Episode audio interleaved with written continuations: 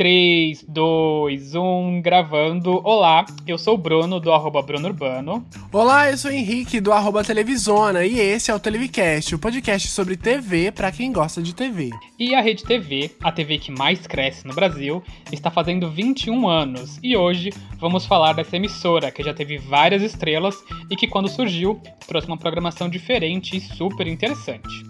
Mas eu acho que eles cresciam, né? Porque a emissora, pelo que parece, parou de evoluir há alguns anos. Viveu e ainda vive várias crises. Guarda rancor de alguns famosos e até ex-funcionários. E não traz nenhuma novidade já há algum tempo. É, e além disso, no episódio de hoje vamos falar das últimas novidades de A Fazenda 12 e, como sempre, tem o pior e o melhor da semana na televisão. É, alô, produção, solta a vinheta aí. Acorda, menina. Olha os encontros, olha Aoi! É, não, é não. E começando aí mais um episódio, episódio de número 20 do Televicast, você já sabe, você pode mandar e-mail pra gente, televicast.gmail.com e também pode seguir a gente lá nas redes sociais, arroba Televicast, tanto no Twitter quanto no Instagram. E também você pode se comunicar com a gente, comigo e com o Bruno, tanto no arroba Televisona, lá comigo, ou no arroba Bruno Urbano, pra falar com o Bruno. E você assiste muita, muita rede TV, Bruno? Com certeza não. Por quê? Eu já assisti. Ai, não. Porque hoje, hoje em dia, o que tem de qualidade na programação da Rede TV? Absolutamente nada. O que, que eles têm, o que, que eles têm hoje, hoje no casting dele, deles? É Lacombe, é, Luciana Gimenez, que mais? Tem agora a Claudete a Olga- Troiano. A, a Claudete, que é a única coisa boa, tem a Claudete. A Olga ela já saiu de lá? Já saiu, já lá? saiu. Foi demitida saiu. no começo do ano. Então, a- o que tem, assim, de que a gente pode, assim, dizer que é bom, que a gente assistiria, é realmente a Claudete, porque a Claudete é um ícone da televisão brasileira. Mas fora a Claudete, não tem nada que a gente possa falar, hum, posso assistir na Rede TV atualmente. Ela já foi um canal de relevância, né? Como a gente já disse aqui na introdução, ela, ela teve uma programação até bacana lá no início. Mas hoje em dia, essa ladeira abaixo decaiu, como já diria Tula Luana na internet. E tudo começou, né, quando a extinta aí, Rede Manchete, acabou falindo. Rolou essa vaga ali na concessão, né? E aí Marcelo de Carvalho e a Milker e D'Alevo é que foram lá, né? se juntaram, fizeram essa parceria. Pra quem não sabe, eles dois são os responsáveis por trazer o 0900 aqui pro Brasil, aquela ligação gratuita, Isso. onde as TVs lucravam muito. Eles, eles acabaram trabalhando na Globo, né, com esse Não, não era, 0900. zero- não, era, não era gratuita, não. Era, era pago o 0900. O 0800 que é pago. O 900 é, Ah, é cobrado. isso, isso. Ai, você que é telefonista, você entende mais, né? eu não sou telefonista, eu trabalho no ramo de telemarketing, que também era o ramo né, dessa dupla aí do Almir Levo e do Marcelo de Carvalho. Esqueci o nome dele. E Marcelo de Cavalho, isso mesmo. O Marcelo de Cavalho e a Maker da Levo, eles são, eles eram, né, do ramo de call center, de telemarketing. Eles trouxeram o 0900 para fazer com que as pessoas ligassem mais para televisão, na, naquela interatividade. Por exemplo, no início do Big Brother, você ligava para votar no- nos participantes para sair. Aí tinha cada participante tinha seu número e cobrava uma pequena taxa na sua, na sua é, conta de telefone. Isso para qualquer outro tipo de programa. Se você quisesse votar em alguma coisa, você ligava num 0900 e um telefone lá extenso parecido com 0800. A diferença é que cobrava. E aí eles eram donos também Nos anos 90 e começo de 2000 aí, a maioria de todas as emissoras tinham um 0900 para vários programas. Eu Isso. lembro, por exemplo, do Fantasia. Você ligava no 0900 para participar do programa. Você ligava, aí meio que rolava um cadastro, né? E depois eles te ligavam para você participar do programa. Linha direta também, você decide. Nossa, tinha vários Isso. programas com ligação. a interatividade na, naquela época, como ainda não tinha o avanço que a gente tem na- hoje da internet, a interatividade com a televisão era através do telefone. Quando não por mensagem de texto, que quando o celular ainda começou a enviar mensagem de texto, né? Aí tinha o 0900 para as pessoas ligarem e se comunicarem com as TVs. É, E eu aí, lembro. ou- ou- eu lembro que no você mencionou o Big Brother, além de ligar pro 0900, você também podia mandar o SMS pra Uma eliminar uma SMS. pessoa. Olha, olha a tecnologia, hein? Pois é, hoje quase ninguém usa SMS, a gente até recebe SMS para uma coisa ou outra, mas não é uma tecnologia que a gente costuma usar, mesmo ela ainda sendo existente e bastante utilizada, a gente deixou de usar, né? A gente, o 0800 ainda é uma, um telefone que a gente costuma usar porque ele é uma ligação gratuita, então serve para muita coisa, mas 0900 nunca mais eu ouvi falar, por exemplo. E porque as pessoas deixaram de ser, né? de- de- acho que 0900, quem deve usar são esses, esses programas interativos de encontre a, a, A palavra, a, né? A imagem, a, ima, a, a palavra, a imagem errada. Eles ainda devem usar desse, desse atributo para poder faturar ali, né? Já que é um programa normalmente comprado na TV aberta. é então eles devem usar ainda desse artifício para poder faturar. Mas fora esses programas, eu nunca mais vi 0800 lá na TV, não. É, de uns anos pra cá, o 0900 sumiu. E aí também é, é legal pontuar aqui que, por exemplo, na TV portuguesa, eles usam muito o 0900 de lá. Que, claro, não é 0900, né? Mas também é, são telefones que as pessoas ficam ligando aí todo santo dia em todos os programas, porque lá em Portugal só tem três emissoras, é, tanto nos programas da manhã quanto nos programas da tarde, os telespectadores ficam ligando pra concorrer a, tipo, 10 mil euros, 50 mil euros todo santo dia. Eu fico imaginando a conta dos velhinhos lá de Portugal, o tanto que deve ser alta de ficar ligando pra esses programas todos os dias pra tentar concorrer a algum extra, Algum né? prêmio. Algum prêmio. É, agora tá voltando, né, a onda de prêmios na TV aqui aberta, né, Rede TV, Pois Band, é, Record, pois é. mas é tudo pela internet, não tem mais esse 0900 como existia em peso na década de 90 início dos anos 2000. É, e aí o Almir da Levo e o Marcelo de Carvalho, com, a, com essa implantação do 0900 aqui no Brasil, eles foram sócios da TeleTV. E aí, com a falência do grupo, do, do grupo Manchete, lá do, do, Adolfo, do Adolfo Bloch, eles foram, fizeram um acordo, fizeram lá uma reunião de mais de 12 horas. Ficaram 12 horas debatendo, discutindo valores, porque tudo é valor. Televisão é um grande valor. A, a, a manchete estava dívidas em dívidas, estava com milhões ali, né, de pendências de pagamento para funcionários, para INSS, para tudo, tudo que é mais. E aí dizem aí as fontes de que o acordo era que pagasse 608 milhões. A TeleTV pagaria 608 milhões né, para o grupo do Adolfo Bloch, mas é, eles acabaram pagando só 330, fizeram uns acordos aí de, de. porque eles queriam investir na televisão, quando a TV começasse a lucrar, eles pagariam o resto.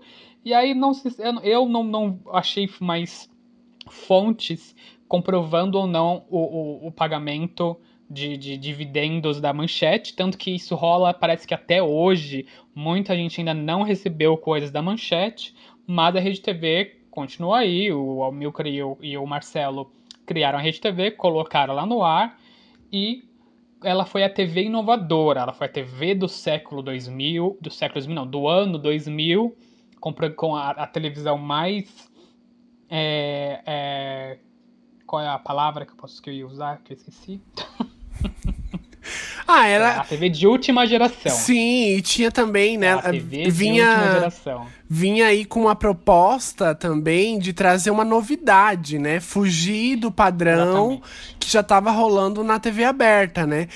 No começo, a programação da Rede TV era muito boa, gente. Eu, tipo, eu tenho que confessar que realmente era uma programação muito boa, fugia do padrão, não tinha novela, né? Porque a Record tinha novela, mesmo não sendo ainda a época de ouro da Record, anos 99, 2000, Record já investia em novela. A Band também, acho que já tinha meio que parado a produção de novela, mas também vinha nessa programação Já com tinha novela. feito bastante.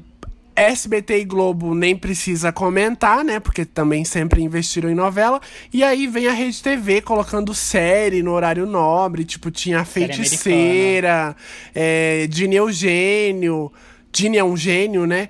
tipo assim, Friends. Friends, é, mudando todo o conceito, assim, de TV aberta. Porque séries estrangeiras, americanas, você só ia encontrar nessa época na TV fechada. Óbvio, tinha E algumas na que manchete, passavam. quando também, antes da manchete se falei, a É. manchete também tinha bastante séries. Até porque também você encontrava algumas séries na Globo, mas não passavam, tipo assim, no horário nobre. Tava ali escondida na madrugada, né, geralmente, as séries americanas da Globo. Sim, e aí a, manche... a Rede TV, ela ali pegou a onda do que já tinha ali de. surfou na onda da manchete, né? Porque a manchete colocava séries e animes. A, manchete foi muito famosa também por animes.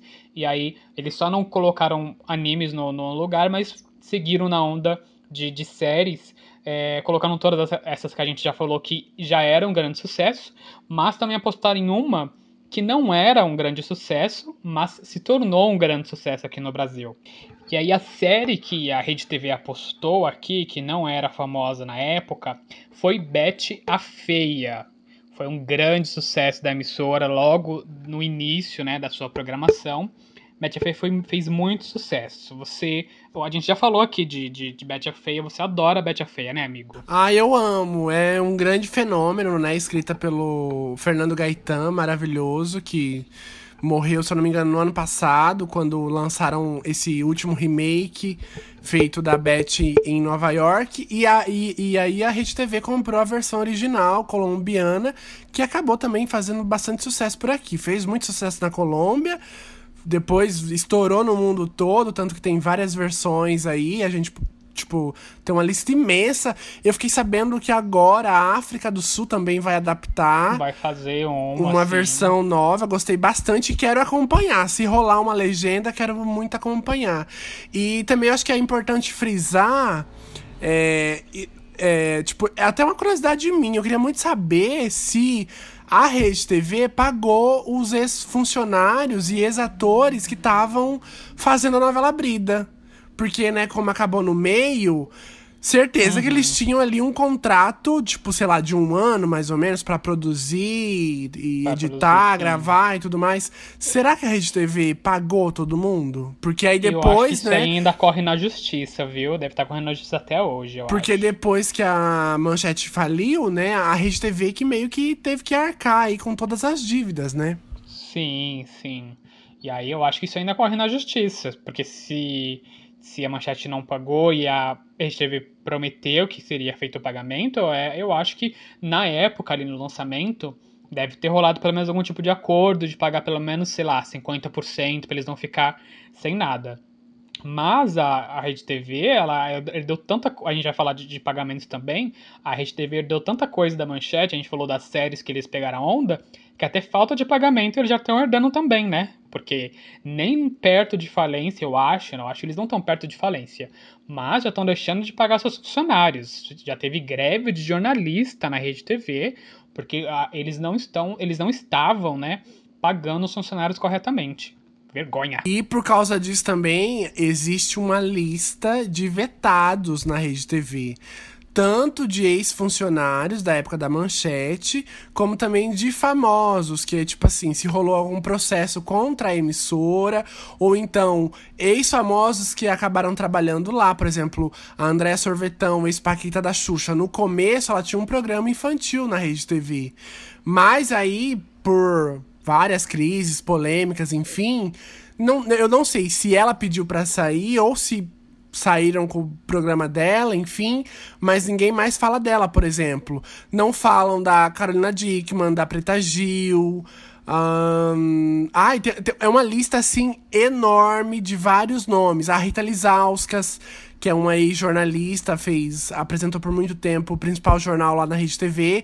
Aí ela reclamou que não, que o salário estava atrasado, tal. Foi demitida e ninguém mais toca no nome dela lá na emissora. Zezé de Camargo também, porque rolou uma polêmica é, com teste de DNA, aparece em algum programa do João Kleber não, não podem, não falam mais nele. Então, todo mundo assim que rolou algum processo contra a Rede TV, ou então ex-funcionário que está processando a emissora, eles não tocam no nome. Tem uma lista de vetados imensa e, tipo, Léo Dias, outros veículos de imprensa já divulgaram. É uma lista muito, muito grande. E tanto que a Claudete Troiano, por exemplo, tava nessa lista.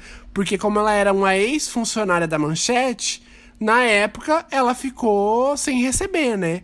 E aí ela sempre falava mal da Rede TV, que a Rede TV não tava pagando ela e tal. E aí eu não sei como que rolou esse novo acordo aí para ela voltar e ter programa na emissora, né? De, do, da, da, qual ela falava mal. É, esse, provavelmente esse acordo envolve a, a, o patrocinador, que é o que colocou o programa no ar, né? Então, provavelmente é o dono da outra farma que, que, que pagou ali o horário. Então ele falou, olha, eu quero comprar um horário na, na, na sua programação, mas eu quero que a Claudete apresente. Ah, a Claudete está na nossa lista negra, então eu vou pagar. Na nossa, na nossa eu lista quero que de vocês vetados. coloquem lá. É, e aí eu quero que você coloque, vocês coloquem ela lá. Se ela tá na lista, na, qualquer lista que vocês criaram aí, não me importa. Eu estou pagando um horário na grade de programação de vocês. Então vocês que se virem, vocês que lutem. E aí o Marcelo de Carvalho e o Amilcar, que só querem saber de dinheiro, obviamente, é, aceitaram. Não, tudo bem. Seja bem-vinda. Lista de vetados porque lista negra é preconceituoso, gente. É racista essa expressão. Então vamos eu mudar. estou me baseando, eu estou me baseando em The Blacklist, a série americana. Eu estou me baseando nesta série, gente. É que, tipo assim, né? The Blacklist não é, digamos, racista no termo inglês. Mas aí traduzido pra gente fica. Porque lá nos Estados Unidos, Sim, né, é não. niga, que é uma, uma expressão racista. Porque é uma coisa já meio que enraizada, a gente acaba falando assim, natural, sim, meio que naturalmente, sabe? Acaba, acaba escapando, mas Sim, mas a se- gente precisa se- policiar pra parar de usar policiar, esses termos. exatamente. Olha, esse podcast também é cultura. A gente fofoca, fala de também é bastidor. E sim, a gente milita, empodera e ainda traz cultura. E descon desconstrói, pois é. E aí, voltando Exatamente. na rede TV, também teve uma época de ouro com Interligado, que foi apresentado pela Fernanda Lima, antes até de virar VJ da MTV. Por quê? Ela tinha feito teste na, na MTV na época e tinha feito também teste pra Rede TV. Acabou indo pra Rede TV primeiro. E aí ficou acho que nove meses mais ou menos apresentando uma parada de clipes lá. E mal sabia ela, né, que depois ela iria pra MTV, iria fazer muito mais sucesso, ficar muito mais reconhecida do que na época da, da Rede TV, em canal aberto, pra quase todo o Brasil, né? Porque a Rede TV ainda não pega, assim, digamos, em todas as capitais, por exemplo. Aqui na minha cidade. Até um tempo atrás tinha o canal, agora só tá na, na TV por assinatura. Em TV aberta, em canal aberto, não existe rede TV. Tem uma promessa que tá vindo aí, uma rede TV Sul, que vai ter sinal pra Santa Catarina, Paraná e tal, mas até agora eu tô vendo só promessa. Pois é, e olha que eles são a TV da última geração, hein? A TV dos anos 2000, que na verdade a TV dos anos 2000 era o, era o slogan da manchete, mas a TV de última geração, que é a da Rede TV, que até agora, no- em 2020, não pega no, no, no Brasil inteiro. Pois Muito, é, né? Como, como a gente estranho. falou, como a gente falou no, no início, eles tinham um slogan, a TV que mais cresce no Brasil. Consequentemente, você Que pensava, ah, eles vão expandir, ah, eles vão fazer isso, ah, eles vão fazer aquilo, e pararam no tempo, né? Pois é, não que assim, no início eh, seria bem interessante porque a programação era legal, mas hoje em dia as pessoas não devem nem fazer muita falta, porque, né, a programação não está lá, é essas coisas como a gente falou.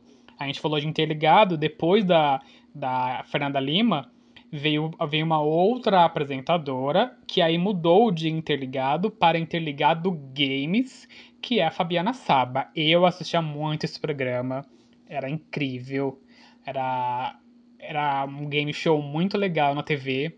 É um game show de tradicional, que já, tinha, já, já teve em várias outras emissoras, mas eu gostava muito de assistir. Ai, também eu queria muito ter amava. um Dynacon. Eu queria muito aquele Dynacon que Eu ela, que ela dava no final. também, gente, eu também queria muito. Eu amava a, a Fabiana Saba, amava o Du, que era o assistente de palco dela. Porque ela tinha assistente de palco. Mesmo Pois naquele é. cenário, naquele mini cenário que ela tinha. Porque, né, nesse começo aí da Rede TV, pra quem não sabe também, a Rede TV era feita num galpão. Num galpão. Então, tipo assim, os cenários eram todos meio entulhados. Se eu não me engano, acho que tinha só três estúdios. E eles faziam TV. A época de ouro da Rede TV foi nesse galpão. Depois. Foi o início. Se eu não me engano, há uns cinco anos atrás, por aí, ou até mais, eles acabaram mudando pra Alphaville, né? Onde agora eles têm uma sede que é bem grande, moderna, chique. Mas, né, que parece que, tipo assim, ninguém trabalha. Porque quando você sintoniza, assim, sem querer no jornal da Rede TV lá, o Rede TV News, você não vê ninguém trabalhando na redação. A redação tá sempre vazia. Pois é, ó, eles fizeram realmente uma greve e não voltaram mais. Pois é, eu acho que você deveria se candidatar pra você ir lá trabalhar, ficar na redação, Eu? fazendo Eu lá ficar na o- redação com opinião no ar, com Lacombe, Deus que me livre. Ah, e fazendo figuração, fingindo que você tá Não. teclando, igual acontece no Jornal Nacional, todo mundo lá fingindo que tá trabalhando. Eu não vou sair da minha casa para ir pra Barueri pegar trem pra ir me encontrar com Ernesto Lacombe. Me recuso. Me recuso. Bom, e também a gente tem que lembrar de outro programa icônico da Rede TV, que é nada mais, nada menos do que o Super Pop. Super Pop, que teve duas fases também, né? A primeira fase foi com a Adriane Galisteu, que foi também, pra mim, obviamente, a, a, a era de ouro. Foi o início, foi quando tinha ela, ela é o DJ, que eu esqueci o nome dele agora também. Qual que era o nome do DJ que a Galisteu? O Zé Pedro não tava nessa época ainda. Ele Não? tava só na Ele tava Record. só no show? É. Só no show? Ah, eu pensei que ele tava desde essa época. Mas a, a Galisteu no, no Super Pop era. O Super Pop era todo brasileiro. Era, tinha a bandeira do Brasil lá no telão, era, era super legal. E aí eu lembro que a vinheta era tipo aquelas máquinas de refrigerante, que aí a latinha caía com a logo Super Pop. Era muito era- da hora pra legal. época. Era uma coisa moderna na época, né? Tudo ali, a programação tinha uma vibe moderna, umas, um- uns VTs, né? Uns gráficos bem Sim, modernos. eles mesmo tinham, pra eles, tinham, eles tinham umas vinhetas bem bacanas. Eu lembro muito de uma que é tipo um, um ônibus com uma galera dentro, e aí alguém bate assim no ônibus e O aparece a logo. batia. Rede TV. Sim. Muito maravilhoso. Era, legal. era uma vibe meio até MTV, se a gente for pensar bem, mas MTV Sim, mas sim. não era pra jovens, era uma vibe, umas vinhetas legais, igual a MTV tinha, só que pra, pra uma população em geral, não era pra um público específico, um nicho, né? Era pra todo um público geral curtir uma vibe legal. Eu acho que a gente pode, a- eu acho que a gente pode definir assim uma TV aberta que não era cafona, tinha uma identidade, né? Tipo, fugia da, da cafonice que era o SBT, por exemplo, do padrão da Globo, né? Que a Globo, Globo sempre teve qualidade. um padrão estético. A Record também era bem cafona na- nos anos 90, 2000 aí. E aí veio a Rede TV tentar mudar e dar uma nova cara pra, pra programação brasileira e conseguiu. E aí, com a saída da Galisteu, quando ela foi pra Record, a Rede TV meio que abriu um concurso dizendo quem seria a nova apresentadora do Super Pop. E várias famosas fizeram um teste, tipo Astrid Fontinelli, a Kátia Fonseca fez teste pra, pro Super Pop. Imagina o, o Super Pop com a Kátia. Eu acho que ela iria Nossa. super dar conta, porque ela é maravilhosa. Eu acho que seria melhor. a- Eu acho que seria melhor a Astrid. Astrid, Astrid também mandaria super bem, né? Sim, ela, ela, ela, eu não assisti ela no barra, na época do Barraco MTV, mas eu vejo trechos do Barraco MTV. Ela tem uma vibe mais popular, não Saia Justa, não é um programa popular. Mas ela tem ali um, um, né, um...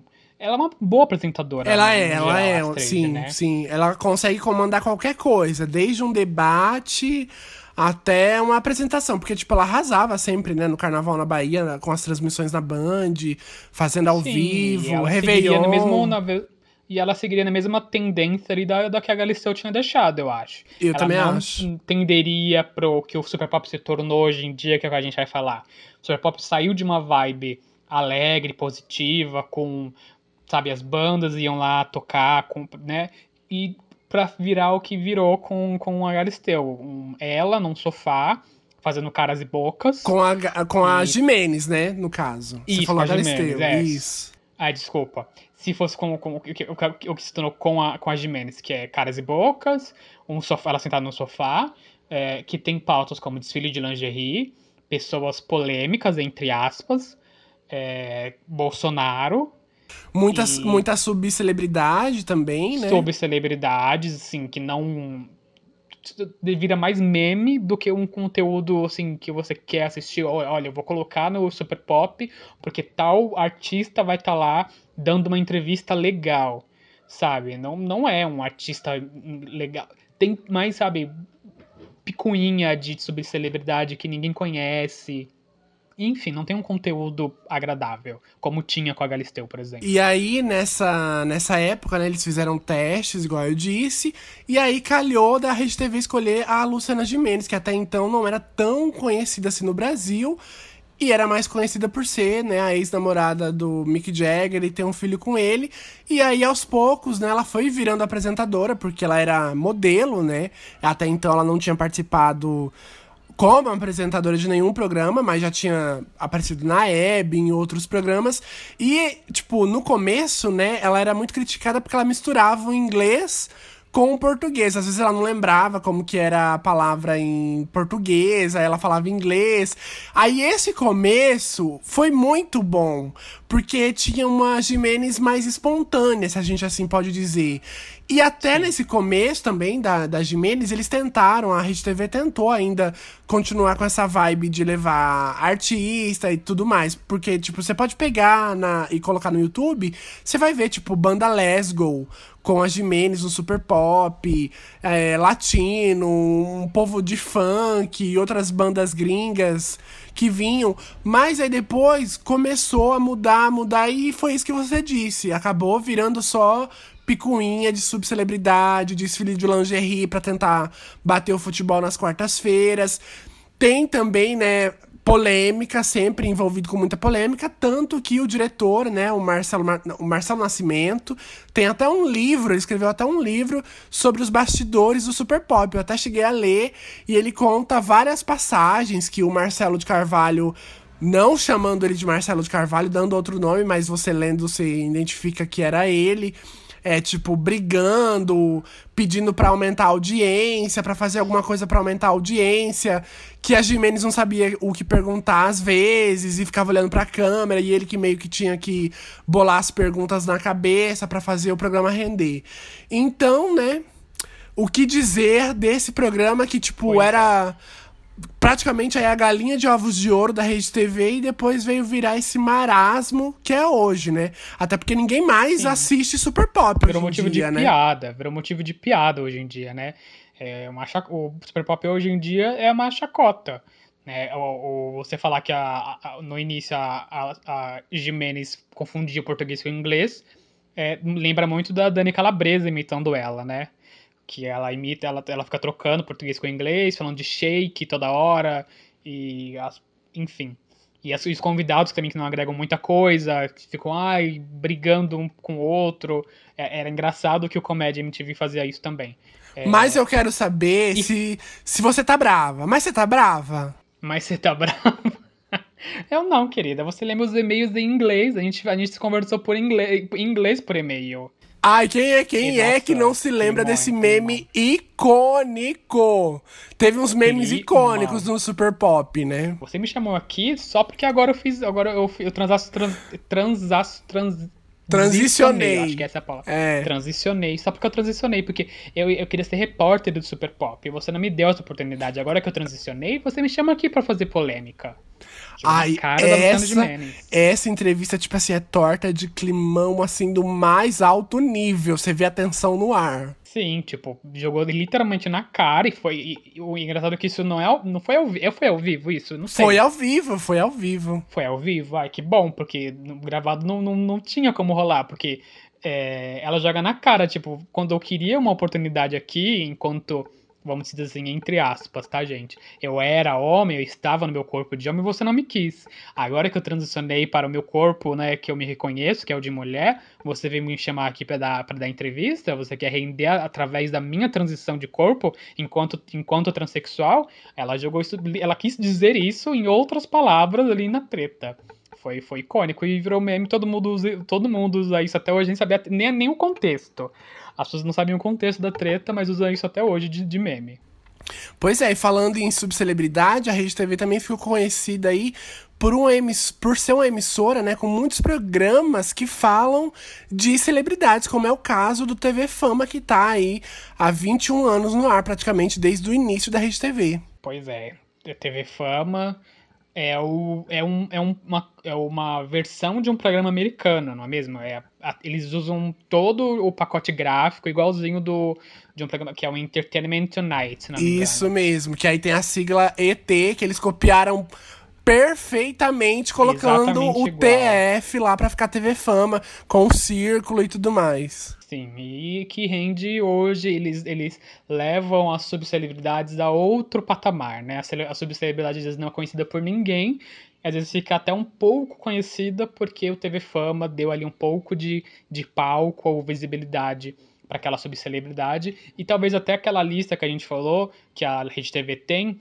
muita gente é, entrou nessa lista por causa do TV Fama, né? Porque às vezes as, as, celebridades de verdade, as celebridades de verdade, né? Vamos dizer assim, as celebridades famosas, assim, globais, etc., é, não querem ser entrevistados pelo, entrevistados pelo TV Fama. Aí a TV Fama ia lá, insistia ou falava sobre eles, fazia matérias sobre essas pessoas, e aí rolava, metia ali o processo no, no, no na rede TV. Pois é, e também é, a Rede TV tem muito de tipo, como eu disse, né? Tem vários programas de celebridades. Às vezes tá rolando uma festa, um lançamento, alguma coisa. Você só vê é, microfone da Rede TV. Porque é uma, um repórter para cada programa. então parece que, tipo assim, a emissora só vive de falar de celebridade. Não que seja ruim isso. Muito pelo Sim, contrário. Exatamente. Mas, tipo assim, vamos diversificar também, né, a programação, colocar outros tipos de programa. Não só celebridade. Não, TV, e o TV Fama também é o. É, ele tem o seu. O seu próprio programa spin-off, que é o Bastidores do Carnaval. Maravilhoso! O, Bastidores do Carnaval. Carnaval é um... sem bastidores não, não tem. Bastidores do Carnaval, assim, é uma coisa assim, icônica, que rendeu até o meme do, do. É, a gente não vai falar, porque não, pode falar, família, pode falar, pode, pode falar. falar. Pode. Rendeu o meme do Cu Verde. Pois é. O Cu Verde veio do Bastidores do Carnaval. Estava lá é, Nelson Rubens e quem mais estava junto? Era Flávia, a, a Flávia. Então, é, ela, ela, era uma loira e branca e para mim é tudo igual. tava lá eles dois no estúdio, no cromaquizinho, e aí o Léo Aquila pediu Pra Ju, uma, Juilson, tava... Juilson fazer um agachamento. Fazer um agachamento, a pessoa tava toda de verde, estava completamente nua. Falou, agora agacha. Aí a pessoa vai, vira pra câmera, agacha, e o câmera mostra dentro da pessoa, basicamente é uma coisa icônica que só, só na Rede TV isso poderia acontecer. E a Rede TV também, nos bastidores do carnaval, ela sempre reúne quem é inimigo. Tem também é, GIFs icônicos da JoJo brigando com a Val. Maravilhoso, eu Nossa, amo! Nossa, sim.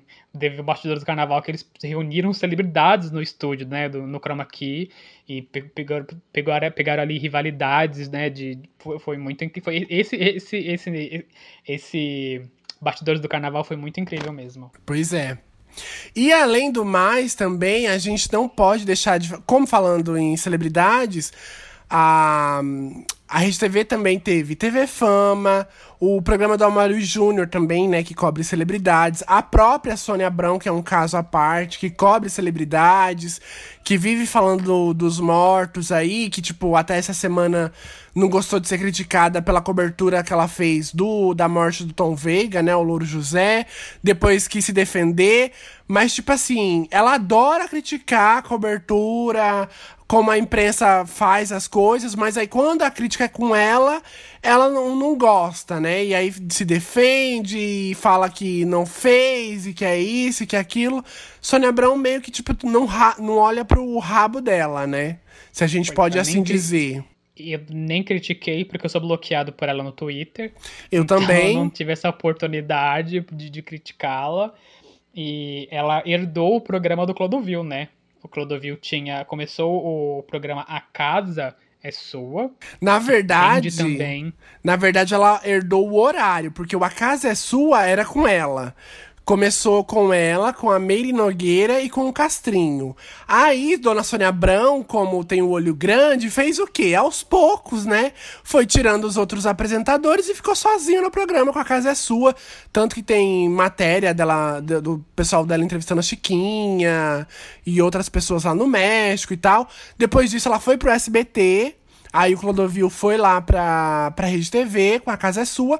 O A Casa é Sua acabou, acabou acabando, né, com o Clodovil, que foi também icônico. O Clodovil, Tem a passagem. Vários, vários memes e, e, momentos maravilhosos. Ele humilhando a Eufrásia. Nossa, ele com a Eufrásia era tudo, eu assistia todo santo dia. Eu amava também a parte porque o programa tinha uma parte para São Paulo e uma parte para o Brasil. Aí quando entrava em rede, ele falava: "Ai, vamos agora dar pinta". E começava a dançar e tocava aquarela do Brasil, e ele começava a dançar com as mãos. Deve ter isso na internet, gente, é simplesmente maravilhoso. E aí ele falava: "Ai, como é bom dar pinta, ai como é bom ser viado". Falando isso três horas da tarde pro Brasil inteiro. Clodovil era o mito. O, o programa mais lembrado do, do Clodovil no A Casa sua é o da própria festa de aniversário dele, onde ele odiou a festa que recebeu. As bexigas, a decoração. essa festa virou enterro. Eu é, amo! A, o GC era, essa festa virou um enterro, porque ele, ele explode todas as bexigas. Com, ele... com o melhor de tudo, com um garfo de, com de um carne. de plástico, é, de plástico ali, garfo que você descarta, né? Ele vai explodindo todas as bexiguinhas. A, a Eufrásia tá com uma bandeja na mão, ele joga a bandeja, tira a bandeja da mão dela.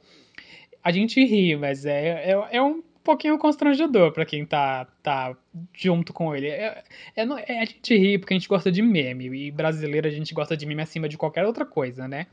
Mas a gente pode problematizar essas coisas também. Mas a gente não tá aqui para fazer isso. A gente tá aqui pra rir. E Clodovil, né, que não está mais aqui. A gente não tá aqui para se defender. Sim, mas eu, mas... Não, eu, Não, lembrava, eu não lembrava da fase anterior do Clodovil, que era com a, com a Sônia Abrão. Para mim começou com o Clodovil e depois veio o Sônia Abrão. Eu não, eu não lembrava da fase dela. Porque para mim ela tava, ela tava nesse, pra mim, né, né, nesse início ela tava no SBT, como falando francamente. Não, teve. Antes disso, teve a fase dela da Casa é Sua, que era um cenário de uma redação, todo cinza, assim. Super bonita, uma, uma era muito boa da Casa é Sua. E aí depois que o Clodovil, tipo assim, meu, ele fazia o programa com, o pé, com os pés nas costas, ele e a Eufrásia aprontavam demais. E aí nessa festa de aniversário do Clodovil, a Eufrásia dá um pinico pra ele, porque fala que ele já tá velhinho, né? E aí para ele usar quando ele for dormir. Ai, eu amo. E aí ela dá também um, tipo um, um papelão para quando ele for usar, ele colocar o papelão na frente para ele usar o pinico. Aí ele senta no pinico, aí ele coloca o culpado assim no papelão. Tem, tem, tem essas cenas na, na internet. É maravilhoso, a, é maravilhoso. A, a, frase, a frase era icônica. Tem, tem um episódio também do A Casa Sua com ele de que ele convida uma, uma astróloga, se não me engano, e uma atriz. E aí a atriz começa a quer falar da carreira dela, quer falar de outra coisa, e aí tá, e a pauta era, era astrologia, se não me engano. E aí ela fala, ela quer entrar nesse assunto. A Nicole Puzzi. Aí, aí ele corta e fala, não, então tá, tá bom, então fala o que você quer falar. Você quer, você quer falar do seu, da sua carreira? Então fala da sua carreira. É um climão, uma torta de climão, assim, tamanha. A entrevista dele com a Ivete também é muito boa, tem na internet. E todo mundo diz, né, que o Clodovil era uma pessoa difícil de se lidar. Ele era muito engraçado, tinha um bom humor e tal, mas também, é, ao mesmo tempo, ele era extremamente, assim imprevisível, né? Porque você não sabia qual era o humor dele a cada dia. Muita gente diz isso em várias entrevistas. É, e também. A Herman falou no Twitter uns dias, um tempo atrás, tipo, ela trabalhou com o Clodovil, ela sabe o que, como o Clodovil era. Aí ela fez meio que uma tweet falando sobre o Clodovil. E a gente fica meio assim, porque muita gente ri de como ele era, né? Mas ele basicamente era um gay de direita, se a gente for considerar. Pois é, pois é. Então, ele, né, ele, ele, por exemplo. Ele era palhaço, mas a gente tem que ficar com o pé atrás com ele. É, eu acho que se ele, está, se ele estivesse vivo, eu acho que ele teria voltado 17. Ah, com certeza ele apertaria 17. Ele seria aquela gay, aquela maquiadora que, que dá close errado no, no Instagram, a Augustin lá. Ele seria tipo aquela Augustin. Mas não vamos dar palco para isso. Vamos focar na, na Rede TV, é, que é uma emissora atualmente muito popularesca, se a gente for dizer, não é mesmo? Ela foca muito no popular. E tanto foca no popular que os programas do Amaury Júnior é o supra-sumo desse do que, eu, do que eu quis dizer. Qualquer tipo de programa que a Amaury Júnior tenha na Rede É o supra-sumo do, do, do popularismo. Eu acho que, na verdade, já foi. Ela já foi popular. Hoje em dia, acho que ela não é mais. Até porque nessa fase do Amaury Júnior diariamente, hoje ele acho que só tá com um programa na sexta-feira. E aí também tem o, a fase do pânico, né? Que junto ao o Amaury com o pânico, que aí, tipo assim, estoura falei todo. errado. Estoura pra todo o Peguemos o Brasil. João Kleber, que eu queria dizer. E aí estoura pra todo o Brasil, tanto que depois, né, no, no Pânico, eles começam a imitar o Amaury Dumbo, né? Com o, Carioca e o Fred Mercury prateado também, com o Edu maravilhoso. O Edu. Depois que saiu, depois que saiu do Pânico, é o único Que deu que ainda deu certo e que ainda faz a gente rir, né? Porque o restante, misericórdia. Vide Carioca na Fazenda, né, minha gente? Carioca na Fazenda e Ceará no Mundo Record de Prêmios. E o Emílio que, Que continua é o- lá no pânico, sempre dando um close errado na Rádio Jovem Pan. Emílio e Bola, né? Continuam na Jovem Pan. E, mas o que, quando eu quis dizer muito popularesco, eu li, eu li a Maurício Júnior na pauta, mas eu tava querendo falar João Kleber. Então, ouvintes, esqueçam o que eu disse sobre popularesco, porque a Maurício Júnior, na verdade, não é nem popular, ele é tipo alto, high society, né? Classe A total. Classe A, eu falei errado, então esqueçam que eu falei porque eu li errado na pauta. Programas do João Kleber são o mais supra-sumo do popularesco. Todos os programas dele são supra-sumo. Teste de fidelidade, TV na TV, o atual é, programa do João Kleber também é a mesma coisa. Que é Você João na Kleber TV. Show, o programa atual, né? E tem Todos Você na TV pauta. diariamente. É, e você na TV que é, que é aquela, aquela, aquelas pautas, aqueles temas de pessoas que vão revelar coisas que ninguém sabe imagina que vai acontecer. E se não me engano, você pode falar mais, mais com propriedade do que porque você assistia a TV, a TV portuguesa, ele pega isso muito da TV portuguesa, né? Também, tanto que na TV portuguesa tem um programa chamado Você na TV, mas que, claro, não traz esse tipo de caso. É um formato diferente. O, o, o João Kleber fez tanto sucesso na Rede TV que ele levou o teste de fidelidade lá pra Portugal, virou um programa, fez muito sucesso por lá. E, mas aí, é, meio que, tipo, saiu do ar porque todo mundo tava achando que era armado. E na verdade, né, querendo E ou na não, verdade é. é armado, né? Porque não tem outro tipo. Eles dizem que é tipo retratando a realidade, né? São são personagens, né? Meio que tipo as pessoas fazem personagens incorporando a realidade, tanto pro teste de fidelidade quanto pro você na TV. Mas aí você olha você na TV, você vê os casos que são assim, vergonha alheia que você tá vendo na televisão, você quer se jogar atrás do sofá de tanta vergonha. as revelações que as pessoas fazem ali no programa, ele, ele faz um drama, assim, de, por minutos e minutos. Horas e horas. uma, às vezes horas pra pessoa revelar uma coisa assim, sabe? Totalmente descabida.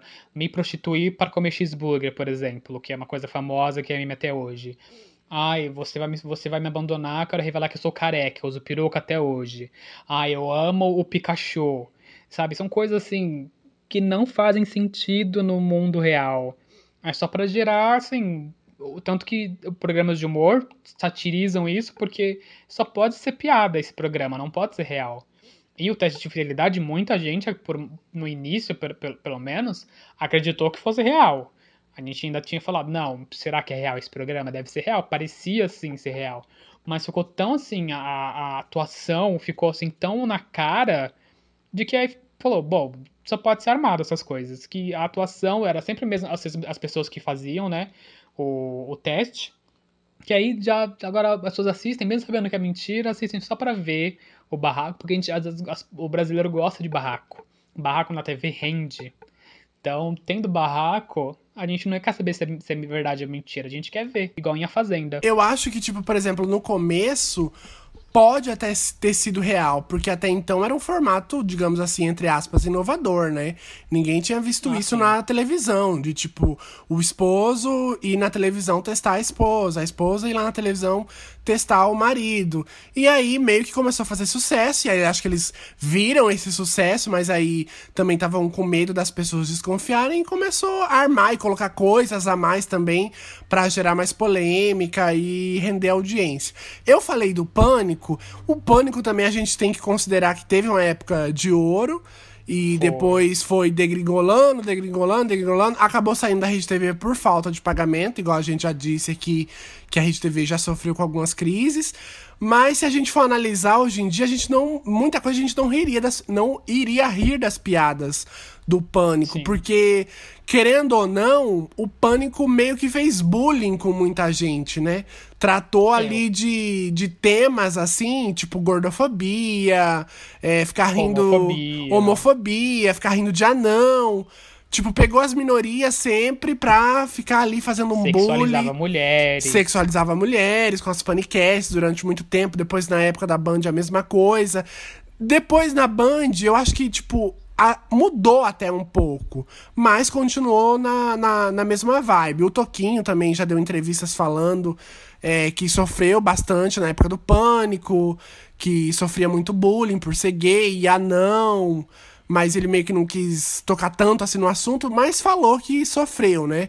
E aí tem paniquetes também que revelam que brigavam e que ganhavam pouco também, né? Muitas já falaram que ganhavam um certo cachê ali é, pelo programa e tinham que ficar ali dançando de biquíni durante o programa todo, fazer todas as gravações.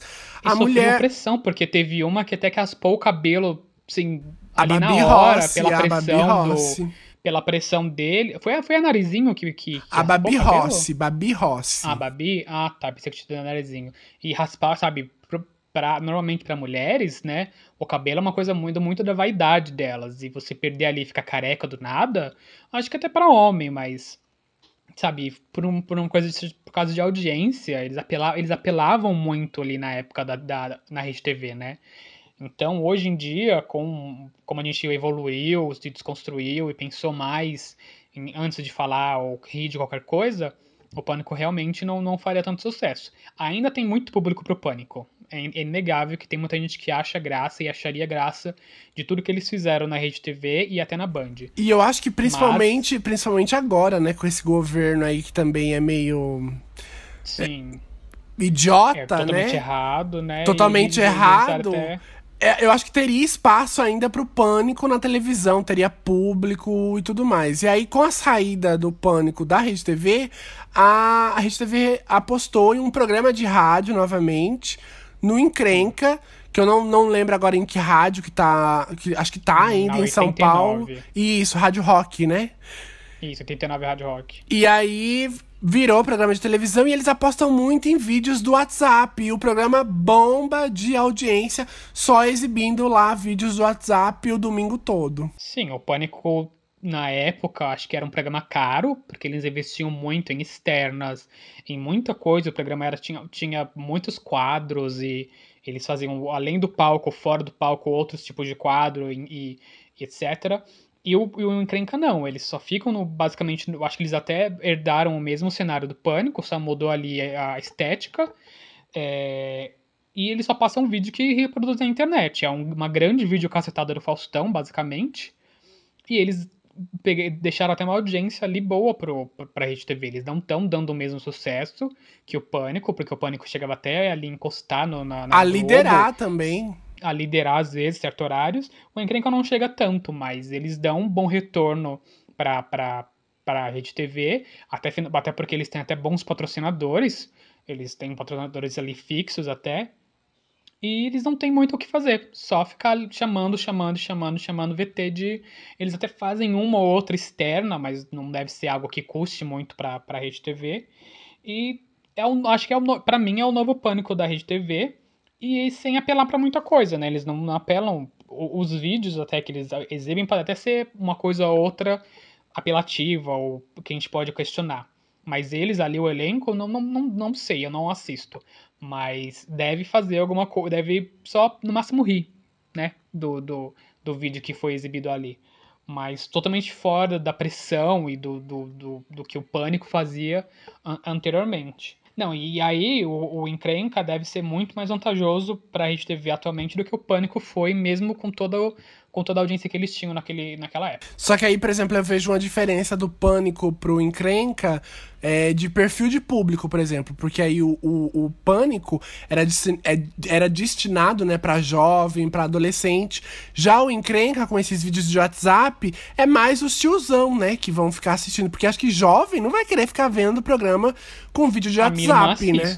Sério? A minha irmã, a minha irmã, minha, minha irmã é a mais nova entre meus irmãos.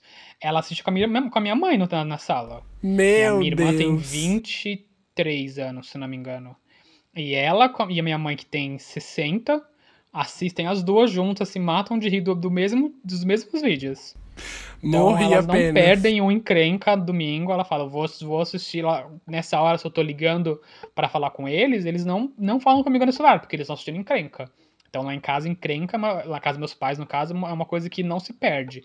Assim como era na época do Pânico também. Todo mundo assistia o Pânico, eu mesmo assistia o Pânico todo domingo. Eu adorava quando eu era imaturo e não tinha noção do que estava fazendo da minha vida, eu assistia Pânico e ria. Mas é, em termos lucrativos, eu acho que, né, voltando a falar de termos lucrativos, o encrenca é mais viável pra Rede TV. Pois é, e depois ainda é, dessa fase aí, Pânico na TV, a Rede TV também investiu em outros programas de auditório, como O Último Passageiro e depois A Melhor Viagem, que foram com o nosso ministro da Cultura, Da né? Cultura. Aliás, secretário da Cultura, o Mário Secretário da Cultura, Mário Frias. Que infelizmente ninguém esperava, né? Que fosse ter todo esse apoio aí contra o. Ou contra não, aliás, a favor do atual presidente, né? Que eu não E preciso nem. contra a cultura. Pois é, eu não preciso nem mencionar.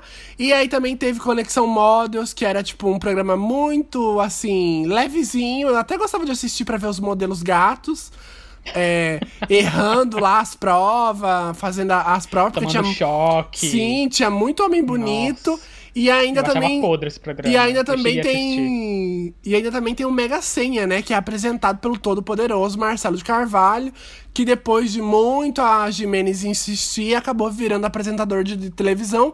E ele leva jeito, tá? Ele leva muito jeito pra apresentador, mas Ah, como. eu não, não gosto. Mas como empresário, sinto muito, Marcelo de Carvalho, tipo assim.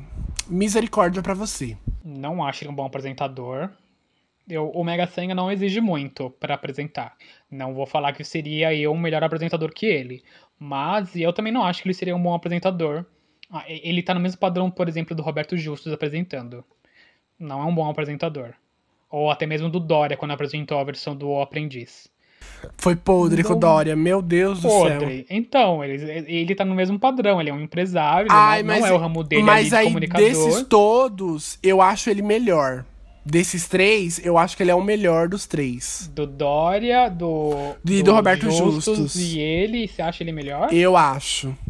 Hum, Eu não acho. O que eu gosto do Mega Senha, o que é legal, são as gafes que as pessoas vão lá cometer. Que existem muitos memes de respostas erradas, porque é um programa de agilidade, é um programa de pensamento, e eles. ah, eles algumas celebridades assim reais vão, que são cantores famosos, acabam indo lá, mas vindo de Rede TV, a gente sempre espera o quê? Subcelebridade. Mas Então, aí. vai.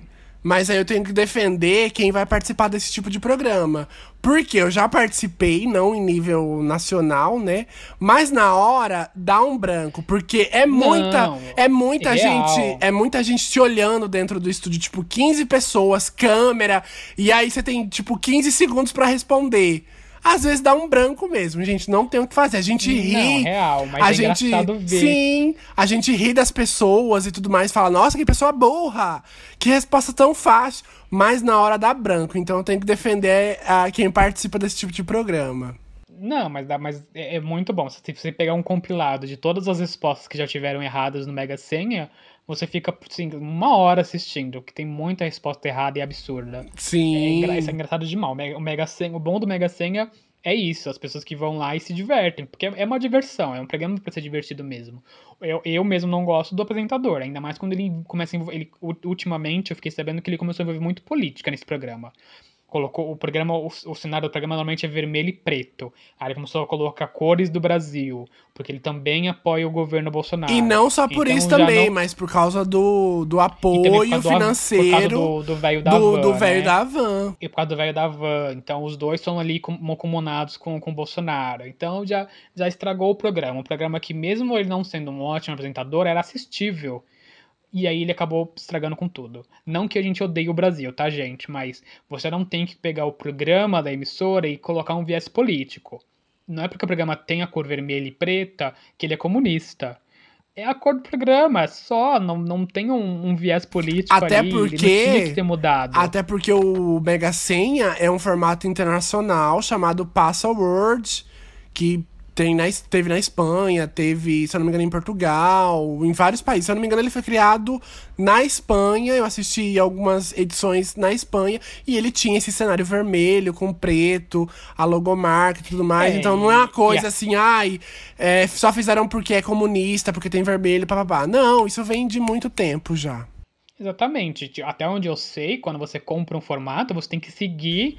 Vem uma todo- cartilha toda- ali pra você seguir todas. Exatamente, você tem que seguir o cenário, a cor, o posicionamento de tudo, sabe? Você tem que seguir o, o formato que é transmitido originalmente. Então, eu acho que se a dona do formato descobre o que tá acontecendo, se ele não conseguir uma licença para isso, não vai gostar muito. Mas, é. passando de, de Mega Senha, vamos falar de, de, de Sexo! Vamos falar de Olá, Emílio. Olá, Emílio. Doutor Hollywood e o Sexo a 3 e também um programa antigo bem do tempos, dos tempos áureos da Rede TV, que foi o Noite Afora com Monique Evans. Que era Ah, tudo! Era, Era tipo, tudo. era tipo ponto P. Eu assistia ponto P e noite afora Sim. com o volume assim no mínimo pra No ninguém mínimo ouvir. pra mãe não ouvir, né? Pra ninguém não ouvir. Porque a, tanto a, a Monique quanto a Penélope, elas falavam coisas assim abertamente, elas não mediam as palavras. Sem nenhum E- tipo de vergonha. Sim, as perguntas também eram bem normais, assim, perguntou, ah, eu tenho dúvida disso, tenho dúvida daquilo, e elas respondiam sem tabu nenhum, sem nenhuma papa na língua. É, e aí tinha que ouvir no mínimo, obviamente.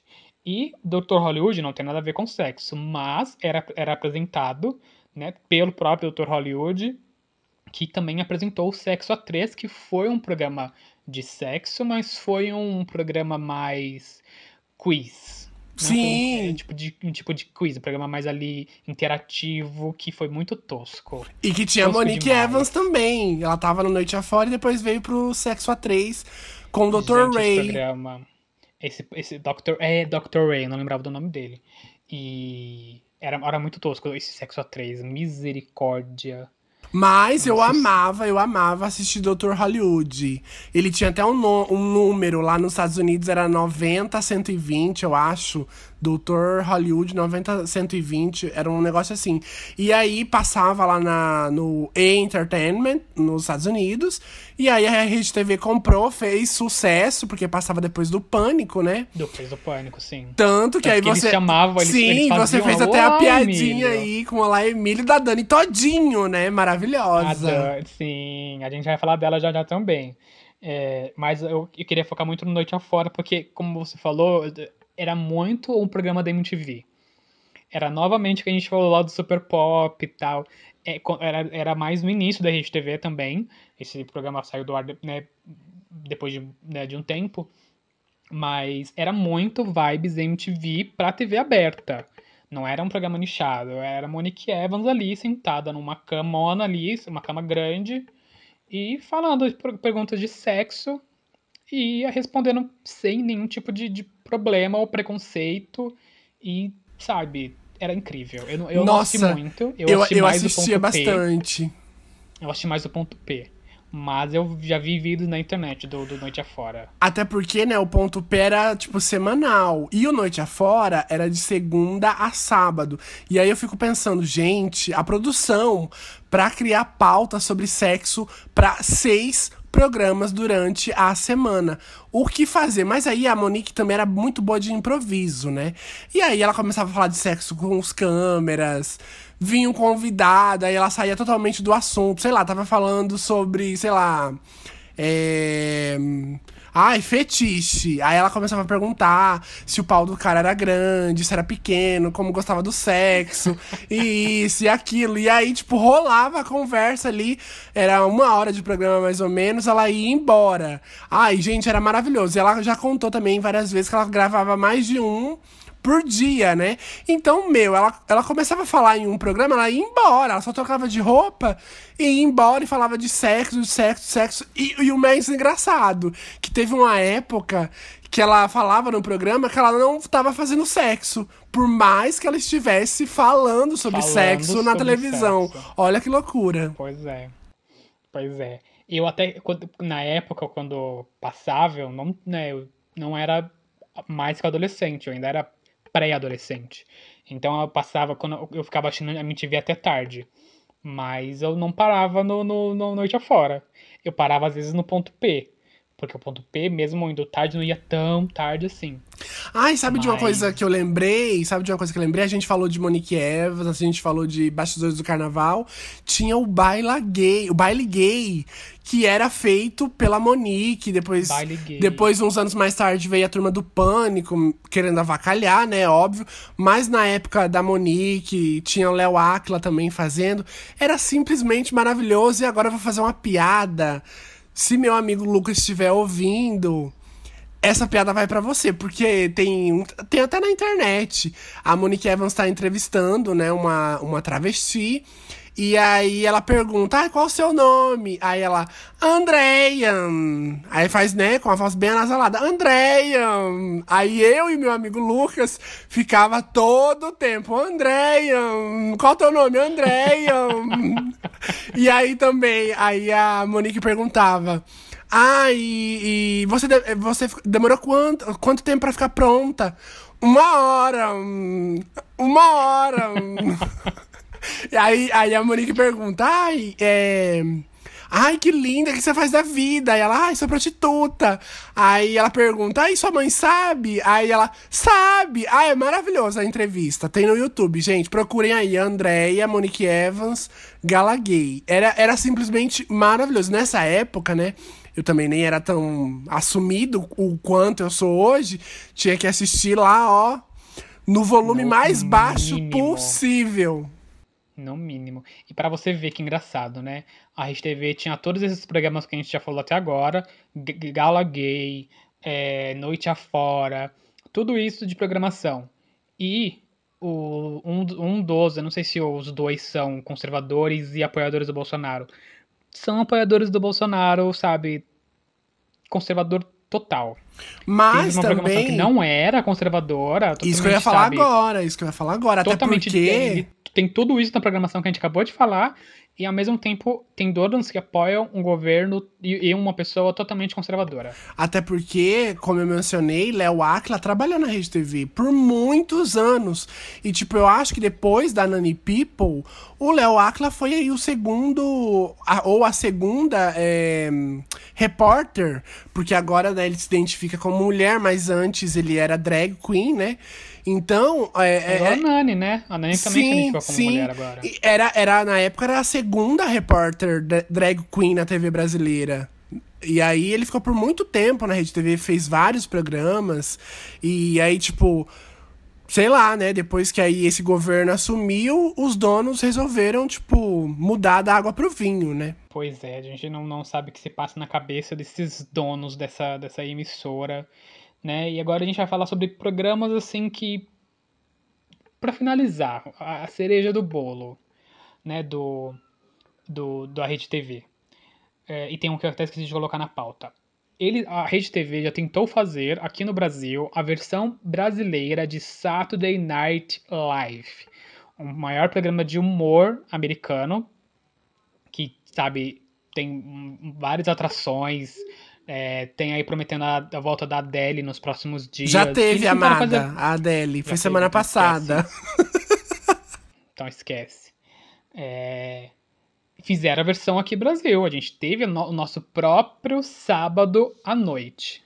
Com Rafinha Bastos Só e que não, né? Limitada. Companhia Limitada. Deu certo? Pergunta ao meu amigo Henrique. Deu certo, amigo? Você assistiu o Saturday Night Live?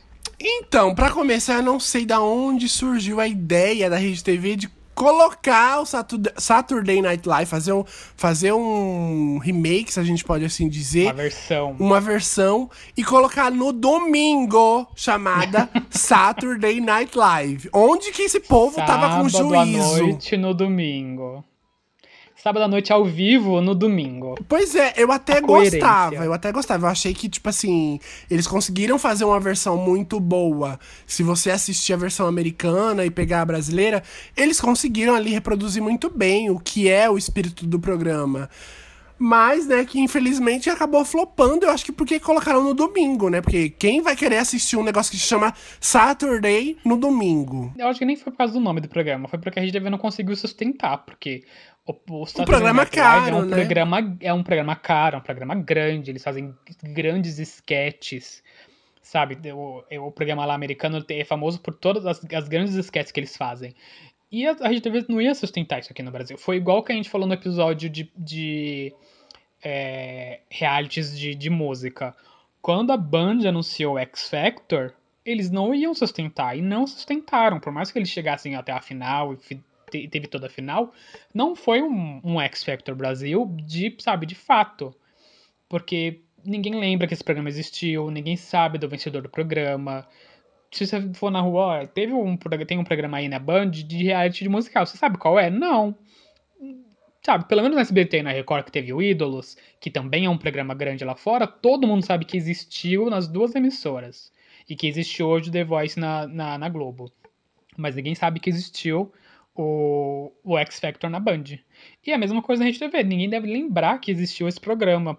Sim, a gente que fala de TV, que gosta de TV, sabe que existiu. Eu mesmo não assisti, porque, né, tinha até a Rafinha Bastos envolvida, não tava paciência para Rafinha Bastos na época. Falando. não tem muita, não. Falando Mas- nesse, nesse negócio de lembrar, muita gente não se lembra que a Hebe esteve na Rede TV. é. Muita Era o que a gente. falar agora. Muita Hebe. gente, muita gente não se lembra que a Gabi teve programa de entrevistas na Rede TV, que o Datena teve programa policial na Rede TV, teve vários famosos que tiveram programa na Rede TV e muita gente não lembra. O Latino teve um programa de, na Rede TV. Chamava Sábado Auge. Total, gente. Sábado Total. Era um Auge. programa, era um programa só de, de funk. Ai, maravilhoso. O supra-sumo. nossa, você o- adorava. O supra-sumo da televisão. Você adorava. E aí, falando de Abby, né? Abby, depois que ela brigou ali com o Silvio Santos, teve ali um atritozinho com a SBT, eh, ela aceitou logo a proposta da Rede TV. Tadinha da Abby, né? Passou por Bandeirantes, por Record, nos tempos áureos de Record. Eh, e aí a ulti- ela podia ter Globo, que ela sempre falou que não iria pra Globo porque ela não iria aceitar ser moldada pelos Marinho, ela foi pra Rede TV, porque foi onde ela nunca tinha passado ainda. Coitada, né? Tadinha da Duíma. Foi, foi cair lá no esquecimento, coitada. E pra você que Foi no gosta, e para você que gosta da Hebe Camargo, a gente tem um episódio aqui super especial sobre a Hebe, comentando a série, né, produzida pela Globo e Globoplay, falando da história dela. É um episódio assim maravilhoso. Se você gosta da Hebe, vai lá ouvir. E também acho que a gente não pode esquecer de falar nesse episódio, como a gente tá comentando de Rede TV pra terminar, da grande apresentadora da Rede TV, Dani Todinho, que quando ela gosta muito de um negócio, ela fala: Nossa! Uau! Uau! Nossa! Quando ela tem uma atração assim super grande, super genial, ela fica o início até do início ao fim da apresentação do que, do que tem no programa dela, ou do programa chamado Sensacional, ela fica repetindo várias vezes, nossa, uau! E pra quem não entendeu o porquê a Dani é todinho, ela já deu uma entrevista é, dizendo que ela fez o curso de jornalismo porque um dia ela estava tomando uma caixinha de todinho e tinha um teste atrás da caixa. E no teste deu que a profissão dela seria jornalista. Fica aí pra você, né? A dica, se você tem dúvida da sua faculdade, compre um todinho. E aí também, indicando vídeos assim pra assistir, você indicou esse do nosso Uau, né? Do Sensacional, que no de Sensacional, na verdade, não tem nada. tem também a, entre, a, a despedida icônica de Keila. Ai, como que é o sobrenome dela? Não lembro agora. Mas a Keila do Manhã Maior se despedindo do público. E aí ela dá umas patadas na, na, na Dani Todinho. Dani Todinho dá umas patadas nela. Diretas, né? Sim, Super chique. é maravilhoso. Bem o clima, assim, rede TV. Aquela coisa, assim, É um bem fabulosa. É muito chique ela falando que tá saindo do Manhã Maior, que ela agradece. Ela, ela, ela- o, o texto de despedida é cheio de indireta ali, dando, dando a entender que a, a, a Dani tem ali os privilégios dela, porque ela, ela e a Luciana Gimenez são esposas dos donos da Rede TV. Então, né, além de ela apresentava o Manhã Maior e também agora tem um programa sensacional. Então, e assim como a Luciana Gimenez tem o Super Pop e tem o Luciana by Night, que é um talk show maravilhoso, né? E elas têm ali os privilégios delas. Então, se elas falarem assim, Mo, quero um programa, eles vão lá e vão dar um programa pra elas dentro da programação. E acabou. E aí saiu ali aquela, aquele fiasco, né? Mas Jimenez não tem mais esse privilégio porque não tá mais com o Marcelo. Separou. É, então, pois é. E aí também, outro, outro, outro momento icônico do Manhã Maior, né? Que foi quando ligaram lá e mandaram todo mundo tomar no cu. Ai, com a, É uma coisa maravilhosa. com a Dani Todinho tem momentos icônicos. Tem um também com a Regina Volpato, aí ela. Ai, é. Não sei o que lá, ligações. Aí a Dani Todinho, alô, quem está na linha? Aí a, a Regina Volpato corrige. Não, porque as ligações dos bombeiros, não sei o que, não sei o que. É maravilhoso. É maravilhoso mesmo. É, então, tirando desses programas que a gente falou, tirando a Hebe, né? é, ah, um outro programa também que mostra a decadência da Rede TV.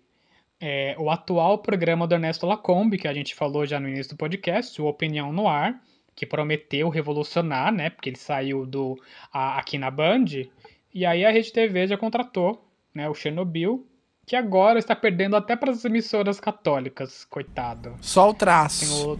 Eu, eu, tô, tô, tô, tô com muita pena do Ernesto Lacombe dando as opiniões dele para as paredes ouvirem.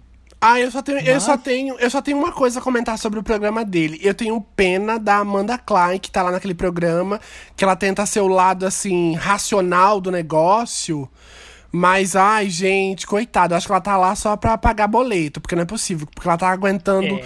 tanta, tanto entrevistado idiota, com pensamento idiota, falando umas coisas assim pra ela. Ninguém deixa ela falar por ela ser mulher também. Ai, é uma coisa assim que O nossa. mercado de trabalho tá difícil, né? O mercado de trabalho tá difícil. Então, enquanto outra emissora não chamar, ela fica, vai ter que aguentar ali, infelizmente. É um programa que dá vontade de vomitar.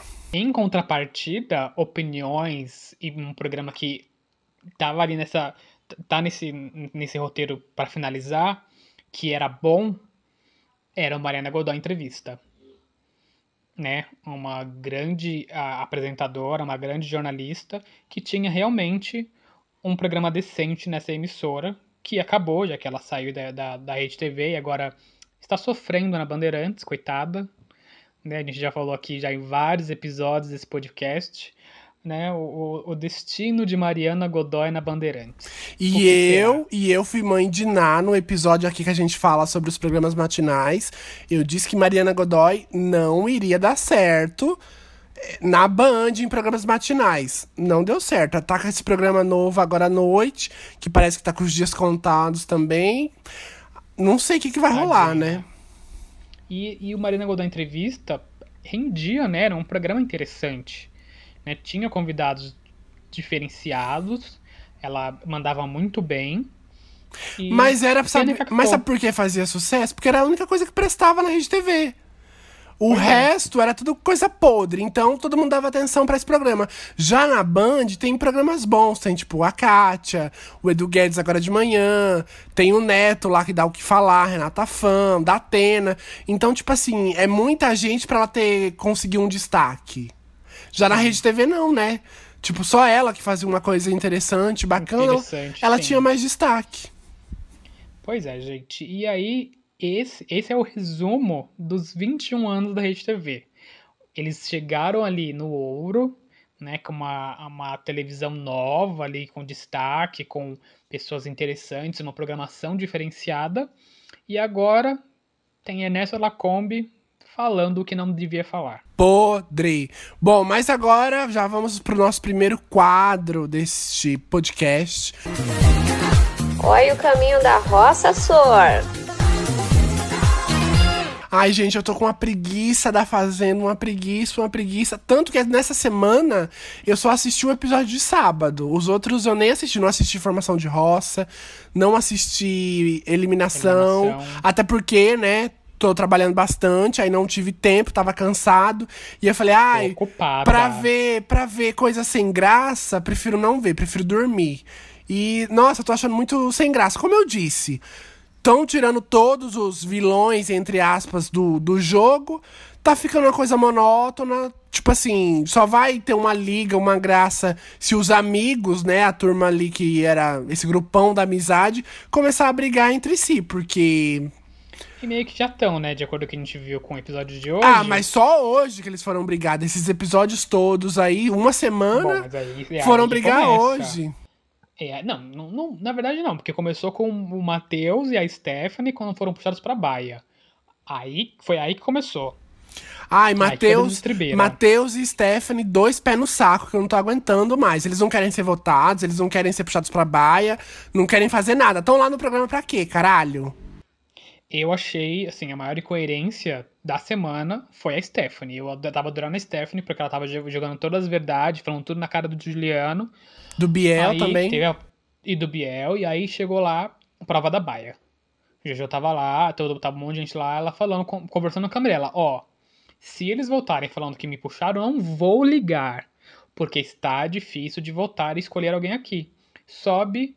Primeira coisa que a Jojo fala, a Jojo nem fala nada. Você fica olhando pra cara da Stephanie, tipo, desculpa, amiga. Ela nem falou nada, mas só o olhar de desculpa, amiga, já, já, já disse tudo. Aí a Stephanie fala, você me puxou, né? Aí a Jojo confirma com a cabeça. Aí ela sai revoltada. Qual é a coerência disso, Stephanie? Se tá gravada, eles mostraram na edição que você não ia reclamar e ficou reclamando a semana que Deus deu. Pois Aí é. A Jojo, deu, deu, a Jojo deu, um, deu, um, deu escândalo hoje, antes da festa.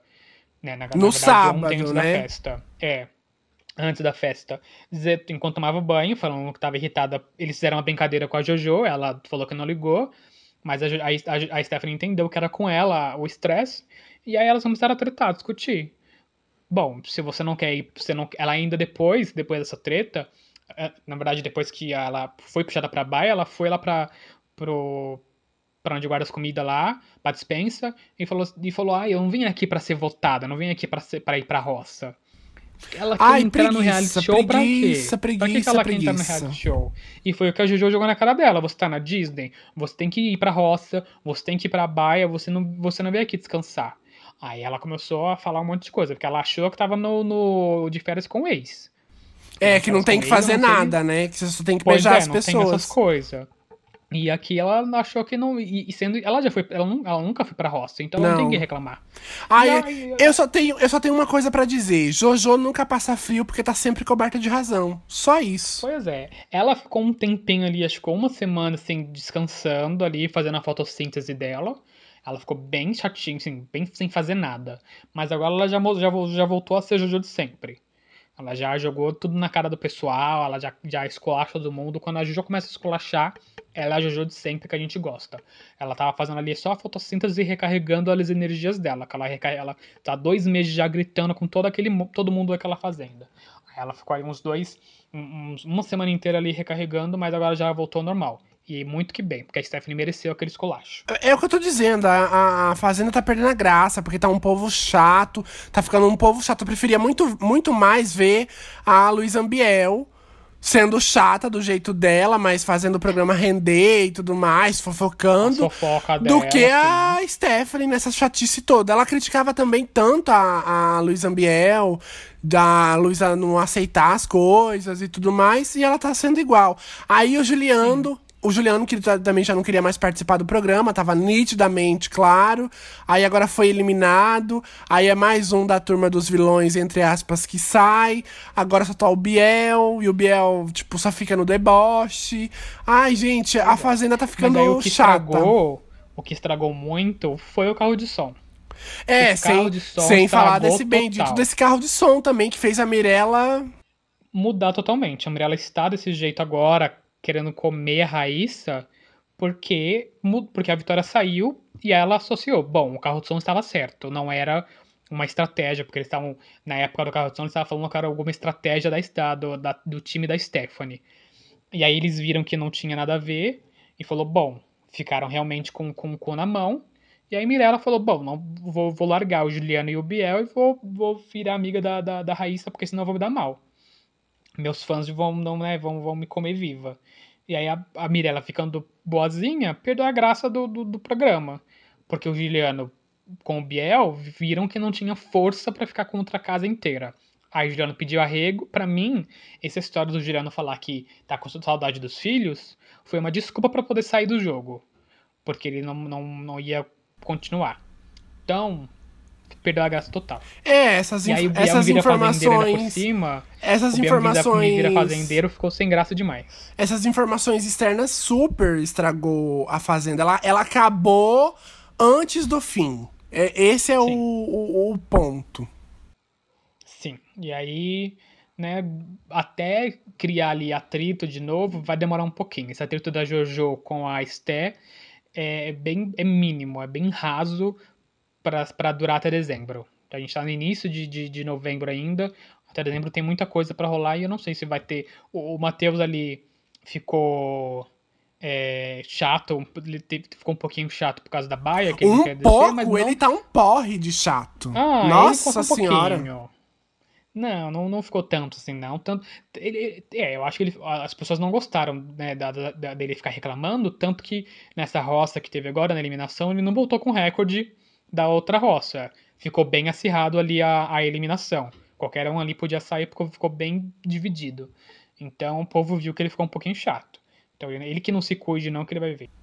É, cabe agora a produção criar algumas provas aí pra instigar pra rolar o atrito, porque senão vai ser o marasmo. Mas agora vamos falar de hoje não faro, porque é aquele momento da gente falar o que foi ruim nessa semana na televisão. Hoje não, Faro. Então tá. Tô bem. Tô bem. Bom, essa semana teve dois assuntos principais: a morte do Tom Veiga e a cobertura das eleições americanas, que durou a semana inteira os dois assuntos, basicamente, né?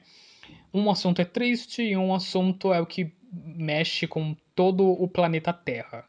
O meu, né, hoje não faro, né, vai para a cobertura da, da- das eleições, na verdade, para a falta de cobertura das eleições de algumas emissoras. A Globo News e a CNN, elas foram as principais emissoras, pelo menos do, do que eu zapiei, sempre estavam falando em Band News também tava. americanas. Band News também E tava. a Band, ela. Não, foi o que eu falei. A CNN e a Globo News, elas estavam dando prioridade para a pauta de eleições americanas. E a Band News, ela falava com bastante propriedade, tinha muito, falava bastante, mas ela tem- também noticiava outras coisas do Brasil e do mundo.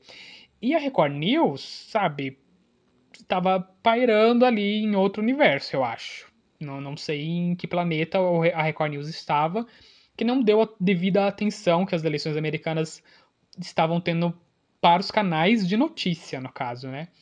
E, e aí eu achei até estranho hoje, no dia da, da, daqueles exibem a festa na, na Record, na Fazenda, que Ó, eles estavam exibindo. Fala de novo, para, exi- para de falar hoje, fala no sábado. Porque hoje Ah, a tá. pessoa vai achar que é segunda-feira. O podcast vai no ar à segunda-feira. Eu achei até estranho que eles estavam exibindo no sábado, que é o dia que eles né, exibem a festa, que na Record News eles estavam exibindo ao vivo a transmissão do, do presidente eleito Joe Biden, né, assim como todos os outros canais de, de notícias, Globo News, CNN Band News, mas eles também estavam exibindo no canal aberto, que é a Record, no, dentro do Cidade Alerta, que era o que antecedia a, a Fazenda, e aca- ata- acabou atrasando o início da Fazenda de- do, do- dia de sábado, sendo que nenhuma outro canal aberto estava transmitindo, nem mesmo a Globo estava transmitindo na Força do Querer normalmente. Começou tarde, mas começou. Eles não pararam, a não pararam a exibição para transmitir a- a- o pronunciamento do Joe Biden. E a Record estava lá, transmitindo tanto na Record News como na, na TV Record normal. Eles não deram atenção nenhuma, mas aí quando foi para exibir a- o pronunciamento, eles, eles exibiram na Record. eu não, não achei muito coerente da, da por parte da Record.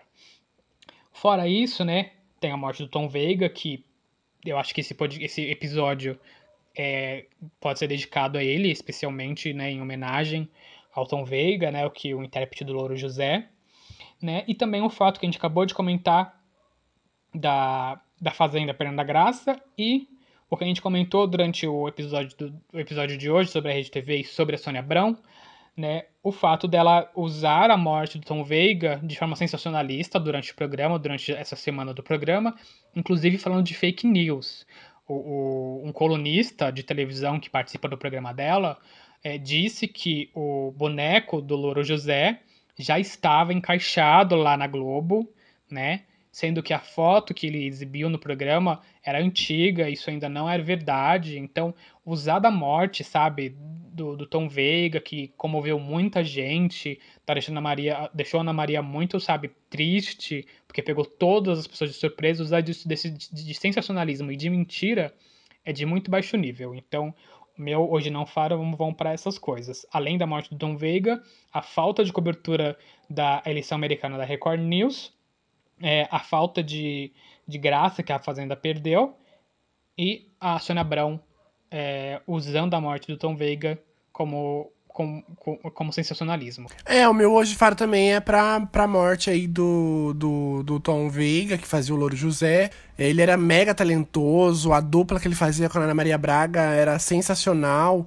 Tipo, em 2020 ainda a gente vê ela contracenando com um boneco e, tipo parece que era real, assim, que aquele boneco, aquele bichinho era dela mesmo. Gente, a sintonia era uma coisa assim de outro mundo, né? Começou na Record, como todo mundo sabe veio pra Globo, continuou, e aí eu ouvi essa semana muita gente dizendo que ah, a Ana Maria Braga tá, tá fazendo homenagem a semana toda, porque isso é remorso, porque não sei o que, era brigada com ele, não sei o que, não sei o que. E, gente, dá pra ver claramente que, tipo, eles não brigavam, que um e o outro se queriam muito, porque eles tinham uma liberdade de um brincar com o outro que você só tem quando a pessoa é sua amiga, né? Quando que você é tem amigo de verdade. Quando, que, que, você tem uma relação. Porque se você odeia a pessoa, você não vai ficar é, tendo esse tipo de liberdade de fazer brincadeiras e tudo mais. Eles brincavam com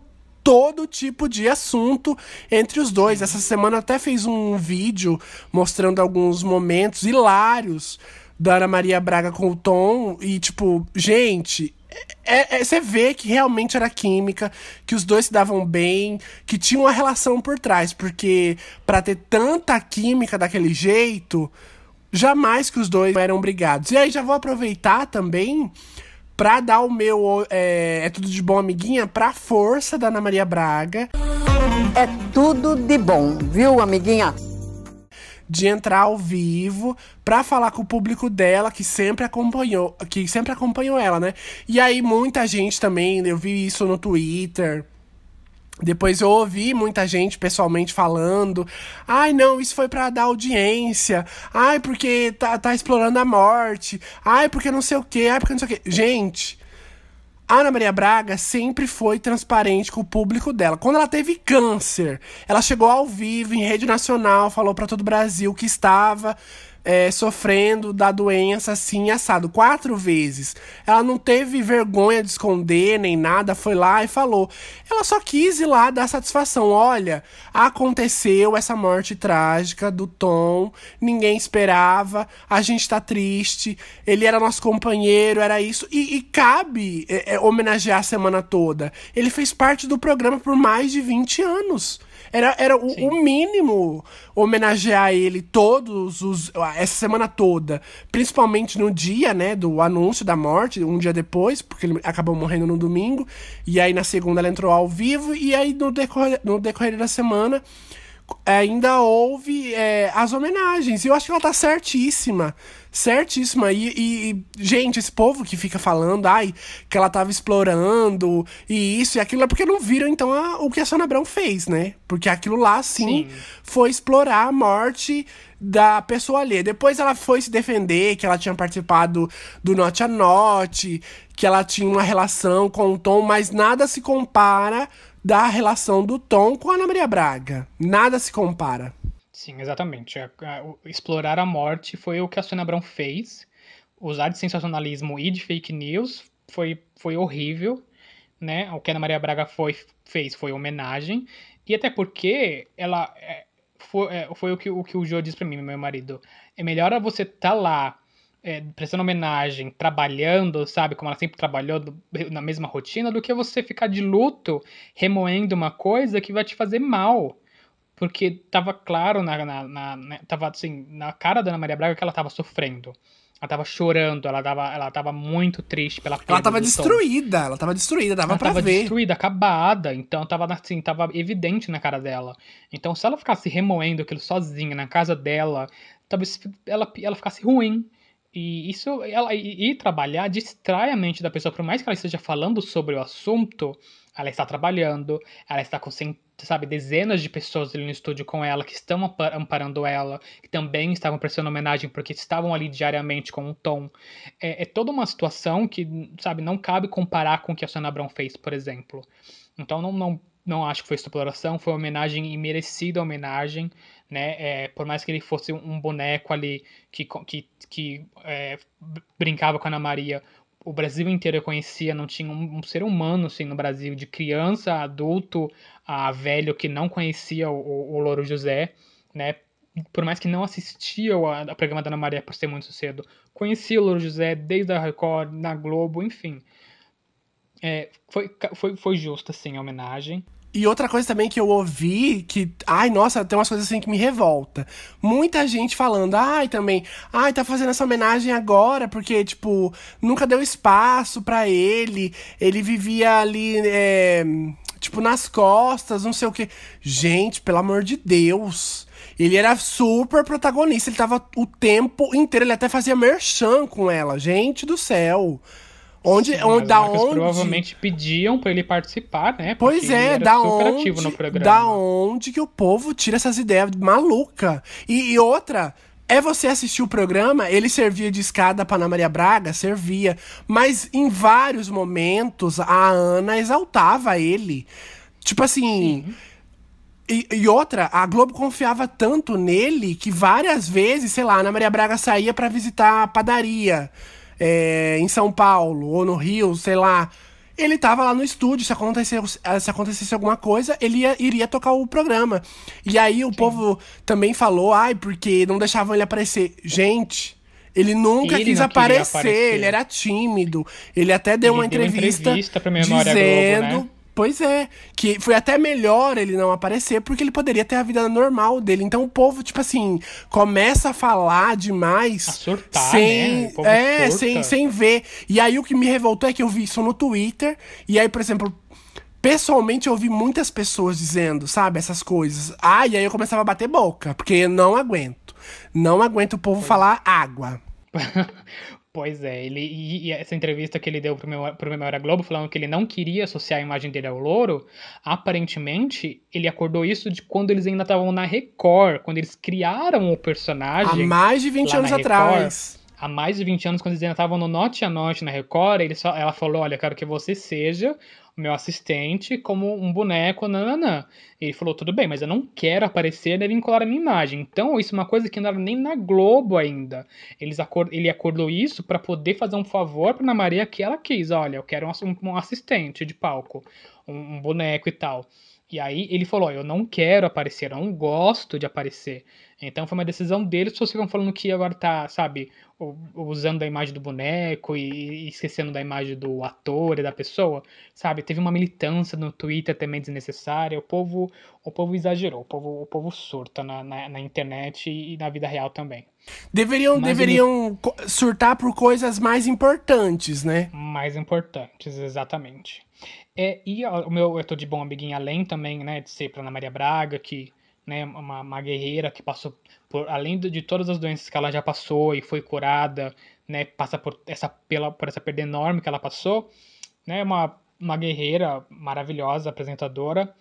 A minha, a meu, o meu É Tudo de Bom Amiguinha vai para a Xuxa do Lady Night, que o Henrique indicou aqui para assistir, né, como a nova temporada que estreou do, do Lady Night da, da Taverneck, com a Xuxa. O episódio da Xuxa, que é- foi o primeiro episódio, está sensacional, hilário. Você ri de, tipo, da Xuxa, da Tarvanek, das perguntas, das respostas. É, é impecável. E assistam o, o Xuxa, a Xuxa no Lady Night.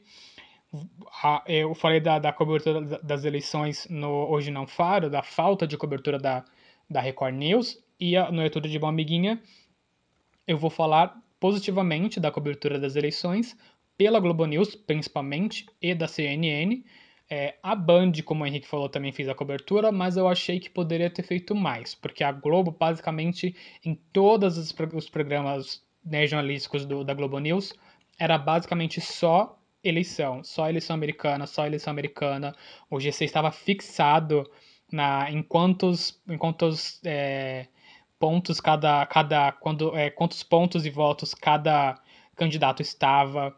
É, Jornada das 10 estava estourando o tempo, que acabava meia-noite, estava chegando a uma e meia da madrugada, lá com o Heraldo, coitado. Os, os comentaristas estavam com olheira de tanto. Acho que ele não estava nem dormindo. O Guga Chakra virou meme na internet, porque parecia também que ele não estava descansando, coitado.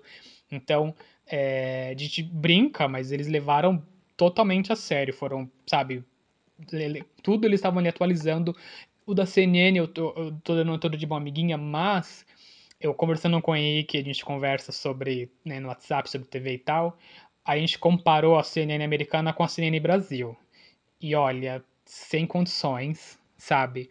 O mapa que eles estavam usando para mostrar ali quem estava na frente em qual estado, sinceramente, CNN poderia ser um pouco melhor.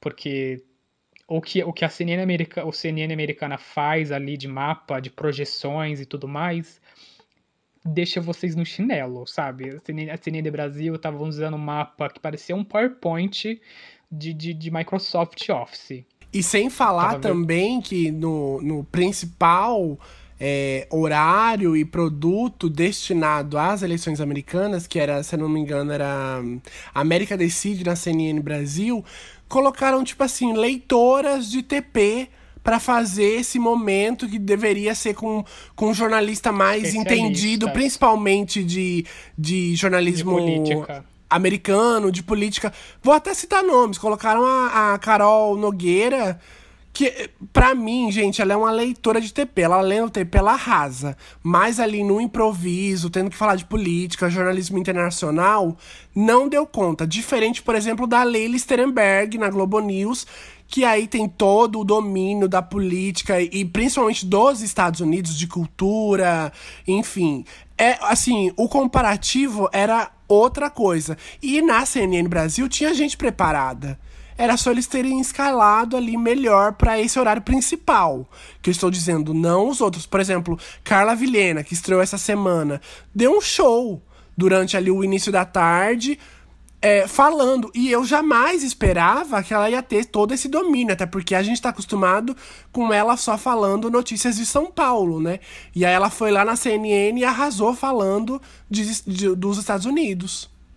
Em contrapartida, a Glória Vanik, eu fiquei um pouco triste. Outra, outra porque... que eu ia dizer também, Glória Vanik. O que que tava fazendo lá? Carol Nogueira e a Glória Vanik. O que que tava pois é, fazendo é, a Glória lá? Vanik tava todo santo dia de manhã falando de transporte em São Paulo. Aí me colocam uma bichinha para falar de política americana. Não que ela não seja capaz, eu não tô falando, não tô julgando a capacidade jornalística da, da, da Glória Vanik. Eu adoro Glória Vanik, mas ela não deveria ser descalada para este momento.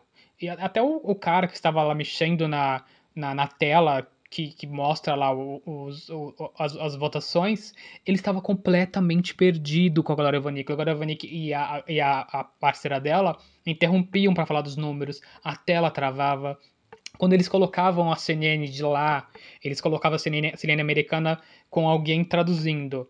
É, eles o GC da, da, Eles não tiravam o GC da. Ficava um Brasil, por cima do outro. um por cima do outro.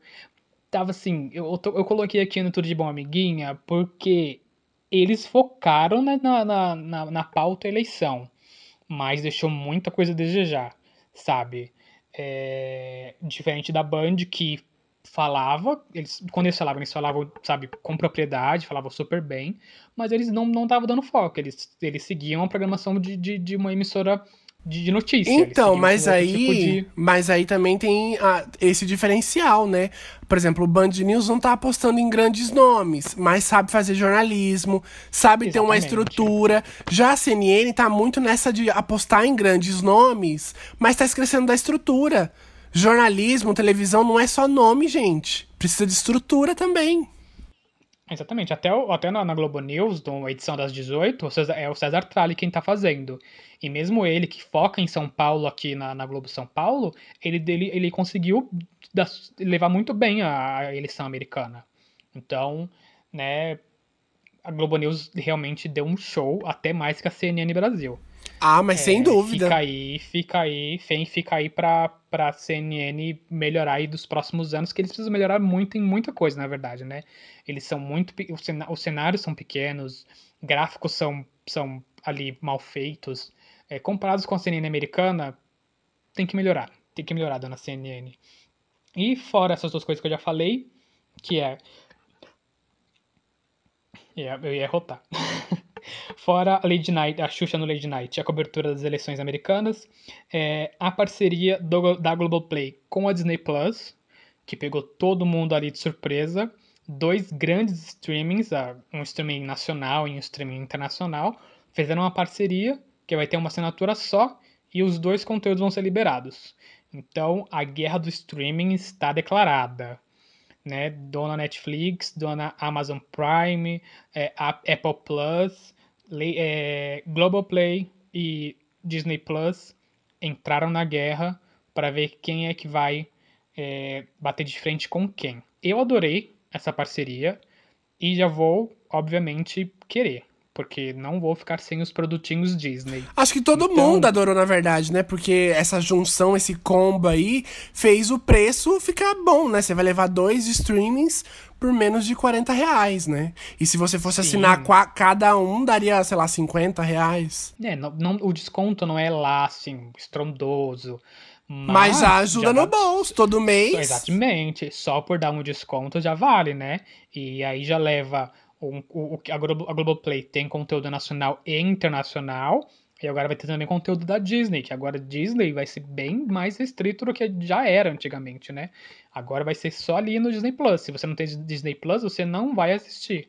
É, E todo, aí a todos os outros conteúdos de Disney, que não só englobam a marca Disney, mas Marvel, Star Wars, é, National, ESPN, tudo que a Disney comprou, Tudo isso. vai vir pra lá. tudo pro Disney Plus. O que tava em outros streams, adeus. Então, se você assistia coisas da Disney em outros streams, sinto muito, você vai ter que assinar a Disney Plus. Isso, o que tinha na Amazon, o que tinha na Netflix, e até mesmo o que tinha na plataforma Globoplay, vai migrar de plataforma. E aí você que assine, ou você que vá assistir por métodos não convencionais, que a gente não pode, né, indicar por motivos legais. O Mickey chegou e só falou assim, ó, você que lute. Agora o Mickey é global, querido. Falando nisso, teve um. Só, só voltando no, no caso Ana Maria e Louro José. É, eu estava assistindo umas matérias que estavam passando na televisão. E o Louro José foi o único personagem não Disney a entrar no parque Disney no aniversário de 15 anos do Mais Você. Uau! Eles autorizaram o Louro José a entrar lá. Eles, eles fizeram. Estavam num. Tipo num Glass Studio lá, em comemoração ao programa Mais Você. E aí o, autorizaram. Porque não pode entrar nenhum tipo de personagem que não seja da Disney lá no parque. E aí eles autorizaram o Louro José. E Katy Perry e Taylor Swift tem uma miniatura de, de Louro José. E eu acho que também vale Olha só. destacar a homenagem que a TV Cultura fez também pro Louro. Fizeram uma homenagem super bonitinha, postada, é, com algumas, se eu não me engano, alguns personagens do Cocoricó, que não sei se também já morreram, não, não, não, não entendi o contexto, mas tá super bonitinho. E aí alguns personagens do Cocoricó falando com o Louro José. E claro, né, a qualidade, esse negócio de, de ventríloco e, e bonecos, enfim, TV Cultura aí, né, dá um banho e o Tom fazia com maestria, mais uma vez, a gente tem que destacar como ele dava a vida, como ele criou aquele personagem que era totalmente diferente dele, que pra mim eu acho que era a voz da consciência da Ana Maria Braga, que ela não poderia falar, porque Ele fala- ele falava, Na verdade, né? ela falava. Ela né? também falava, Ela mas fa- ele exagerava, né? Ele exagerava É. porque ele usava da- do, do, do bom humor, do, da, da ironia, né? Ele era um, um personagem rabugento também. Ai, gente, sério, é- Ele era icônico. era Eu estou ícone. esperando, eu estou esperando, a gente tá gravando esse podcast na madrugada de domingo. Eu estou esperando que, pelo menos no Domingo Espetacular da Record, eles citem e falem alguma coisa. Porque o Louro José também fez parte da Record no Note a Note. Mas E que não não- seja, mas que não seja igual o Balanço Geral fez essa semana, indo lá no estúdio que era da Ana Maria Braga, que na verdade é é aonde fica o estúdio do Balanço Geral pra não mostrar nada. Fizeram um sensacionalismo barato lá pra prender o telespectador. Bobagem. Exatamente, né? Que seja uma homenagem no Domingo Espetacular, que é um jornalístico, né?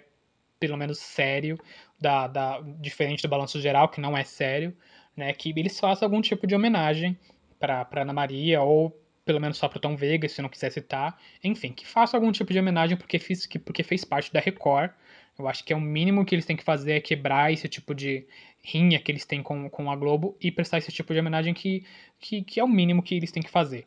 Né? Até no balanço geral eles, eles, fizeram, eles fizeram isso e deviam pelo menos levantar lá o boneco que faz a, a, a cobra da, A da Hora da. Venenosa, porque também é um fantoche, então podia ter rolar ali uma homenagem, e nem isso fizeram, fizeram esse sapata quata.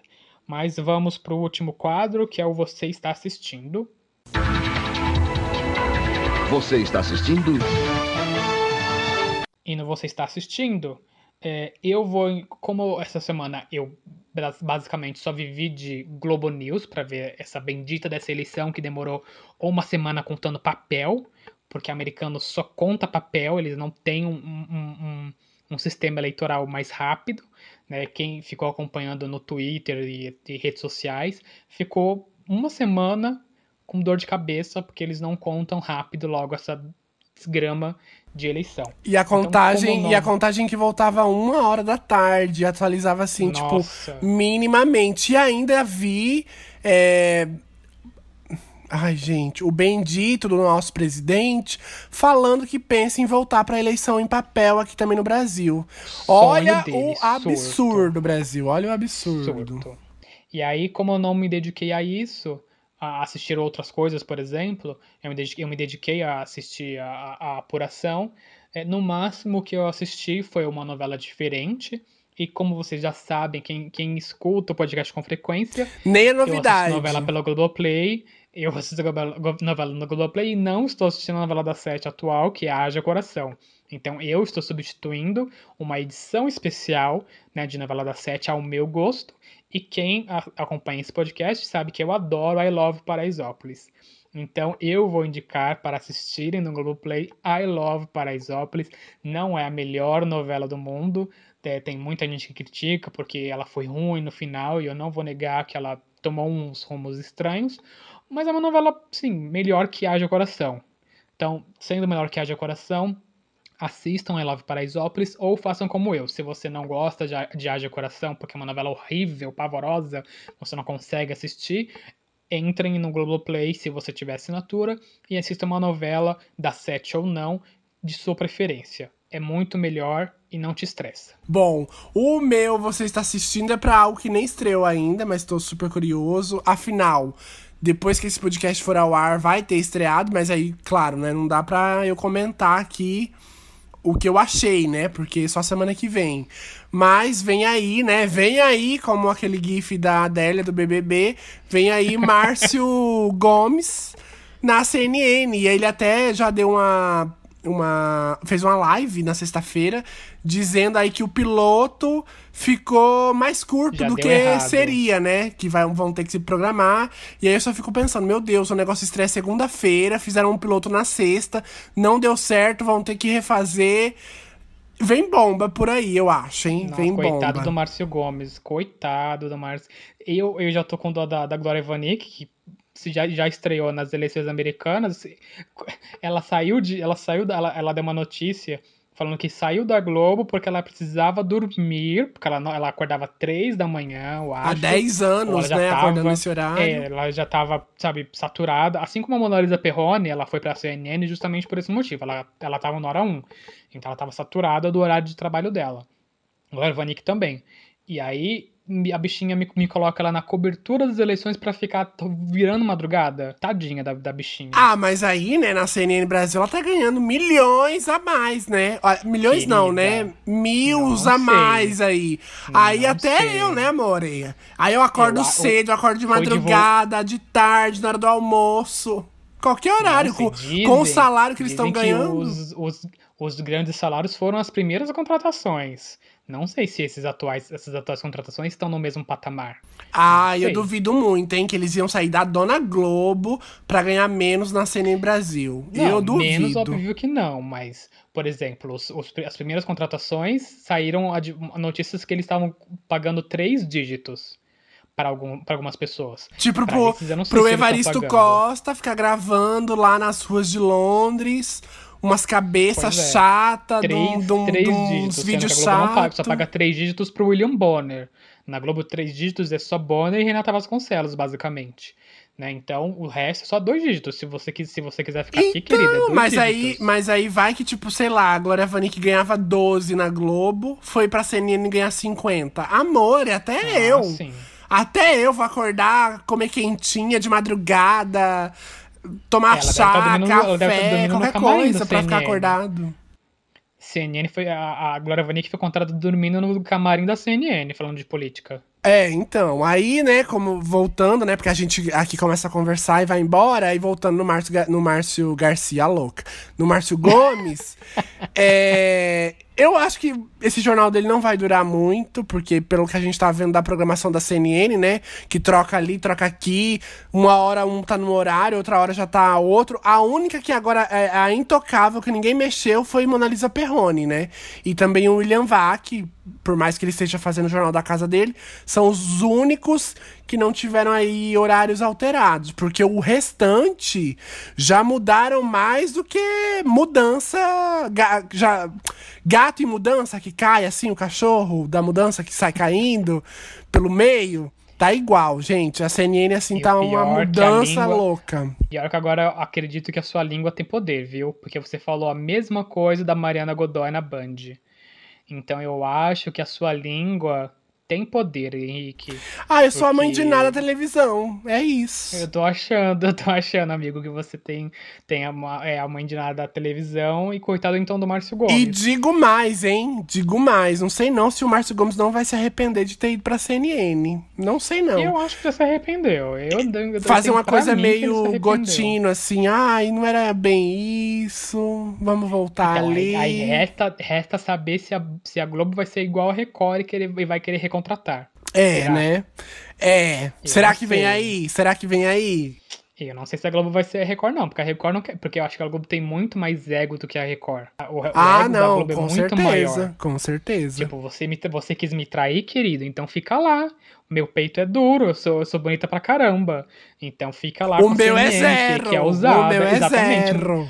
A, a minha audiência é zero. Fica lá com a, com a audiência da CNN que, que já é usada. E depois disso tudo, a gente tem, né, episódio número 20, falando de Rede TV, que faz aniversário agora nesse mês de novembro, fazendo 21 anos. Falamos, aí fizemos um repasse da história da Rede TV, falando dos pontos homenagem. dos pontos altos e negativos, mais pontos negativos do que pontos positivos, né?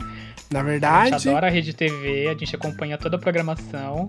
O Henrique adora o desfile de lingerie do Super Pop. Ai, assisto toda quarta-feira. E eu adoro a opinião do ar. Sim, Não nossa. um. os fãs número um. Além disso, também a gente falou de A Fazenda nesse episódio. E como o Bruno disse, fica aqui a nossa homenagem ao Louro José, ao Tom Exatamente. Veiga, esse grande artista aí Ana que deu Maria. vida ao Louro José. Exatamente. Um episódio dedicado a ele, porque no episódio passado a gente não conseguiu fazer isso, né? O nosso episódio foi ao ar justamente, né, no, perto, a gente tava gravando, a gente ainda não sabia Do que tinha acontecido, a gente né? gravou na a gente gravou na madrugada passada e aconteceu no dia, se- né, durante o dia, a gente não, não tinha, não, não pôde falar nada, então fica a nossa, registrada a nossa homenagem agora. É isso, temos? Temos, e vale lembrar que você pode nos ouvir toda segunda-feira no Spotify, sempre ao meio-dia. Você pode também se comunicar com a gente. Essa semana não teve ninguém se comunicando, por isso a gente não vai ler comentários, como a gente tá, tava fazendo aí nas últimas semanas. Cadê vocês comentando pra gente? Cadê? Exatamente. Cadê? Vai lá no Twitter, pode xingar. Se você xingar a gente, a gente pode, a gente vai ler aqui no, no episódio. Xinga lá, arroba Televicast, xinga lá o Bruno, xinga lá o Henrique, fala que a gente. Qualquer coisa que a gente falou de errado aqui, você pode ir lá é, corrigir a gente que a gente não vai ligar e vai ler aqui no, no, podcast, não tem nenhum problema. Vai lá e chama o Bruno de Gaga de Léus, que eu vou lá e favorito Pode. vocês. Chamando ele de Gaga vai, de Léus. vai dar um retweet, vai dar retweet. Sim, também posto no Stories. Exatamente, o Henrique vai adorar me humilhar no, no Twitter do Televicast. Eu amo. Bom, então é isso, né? E a gente volta aí na semana que vem com mais um episódio falando sobre TV pra quem gosta de TV. É isso. Beijo, gente. Até mais. Tchau. Tchau, tchau.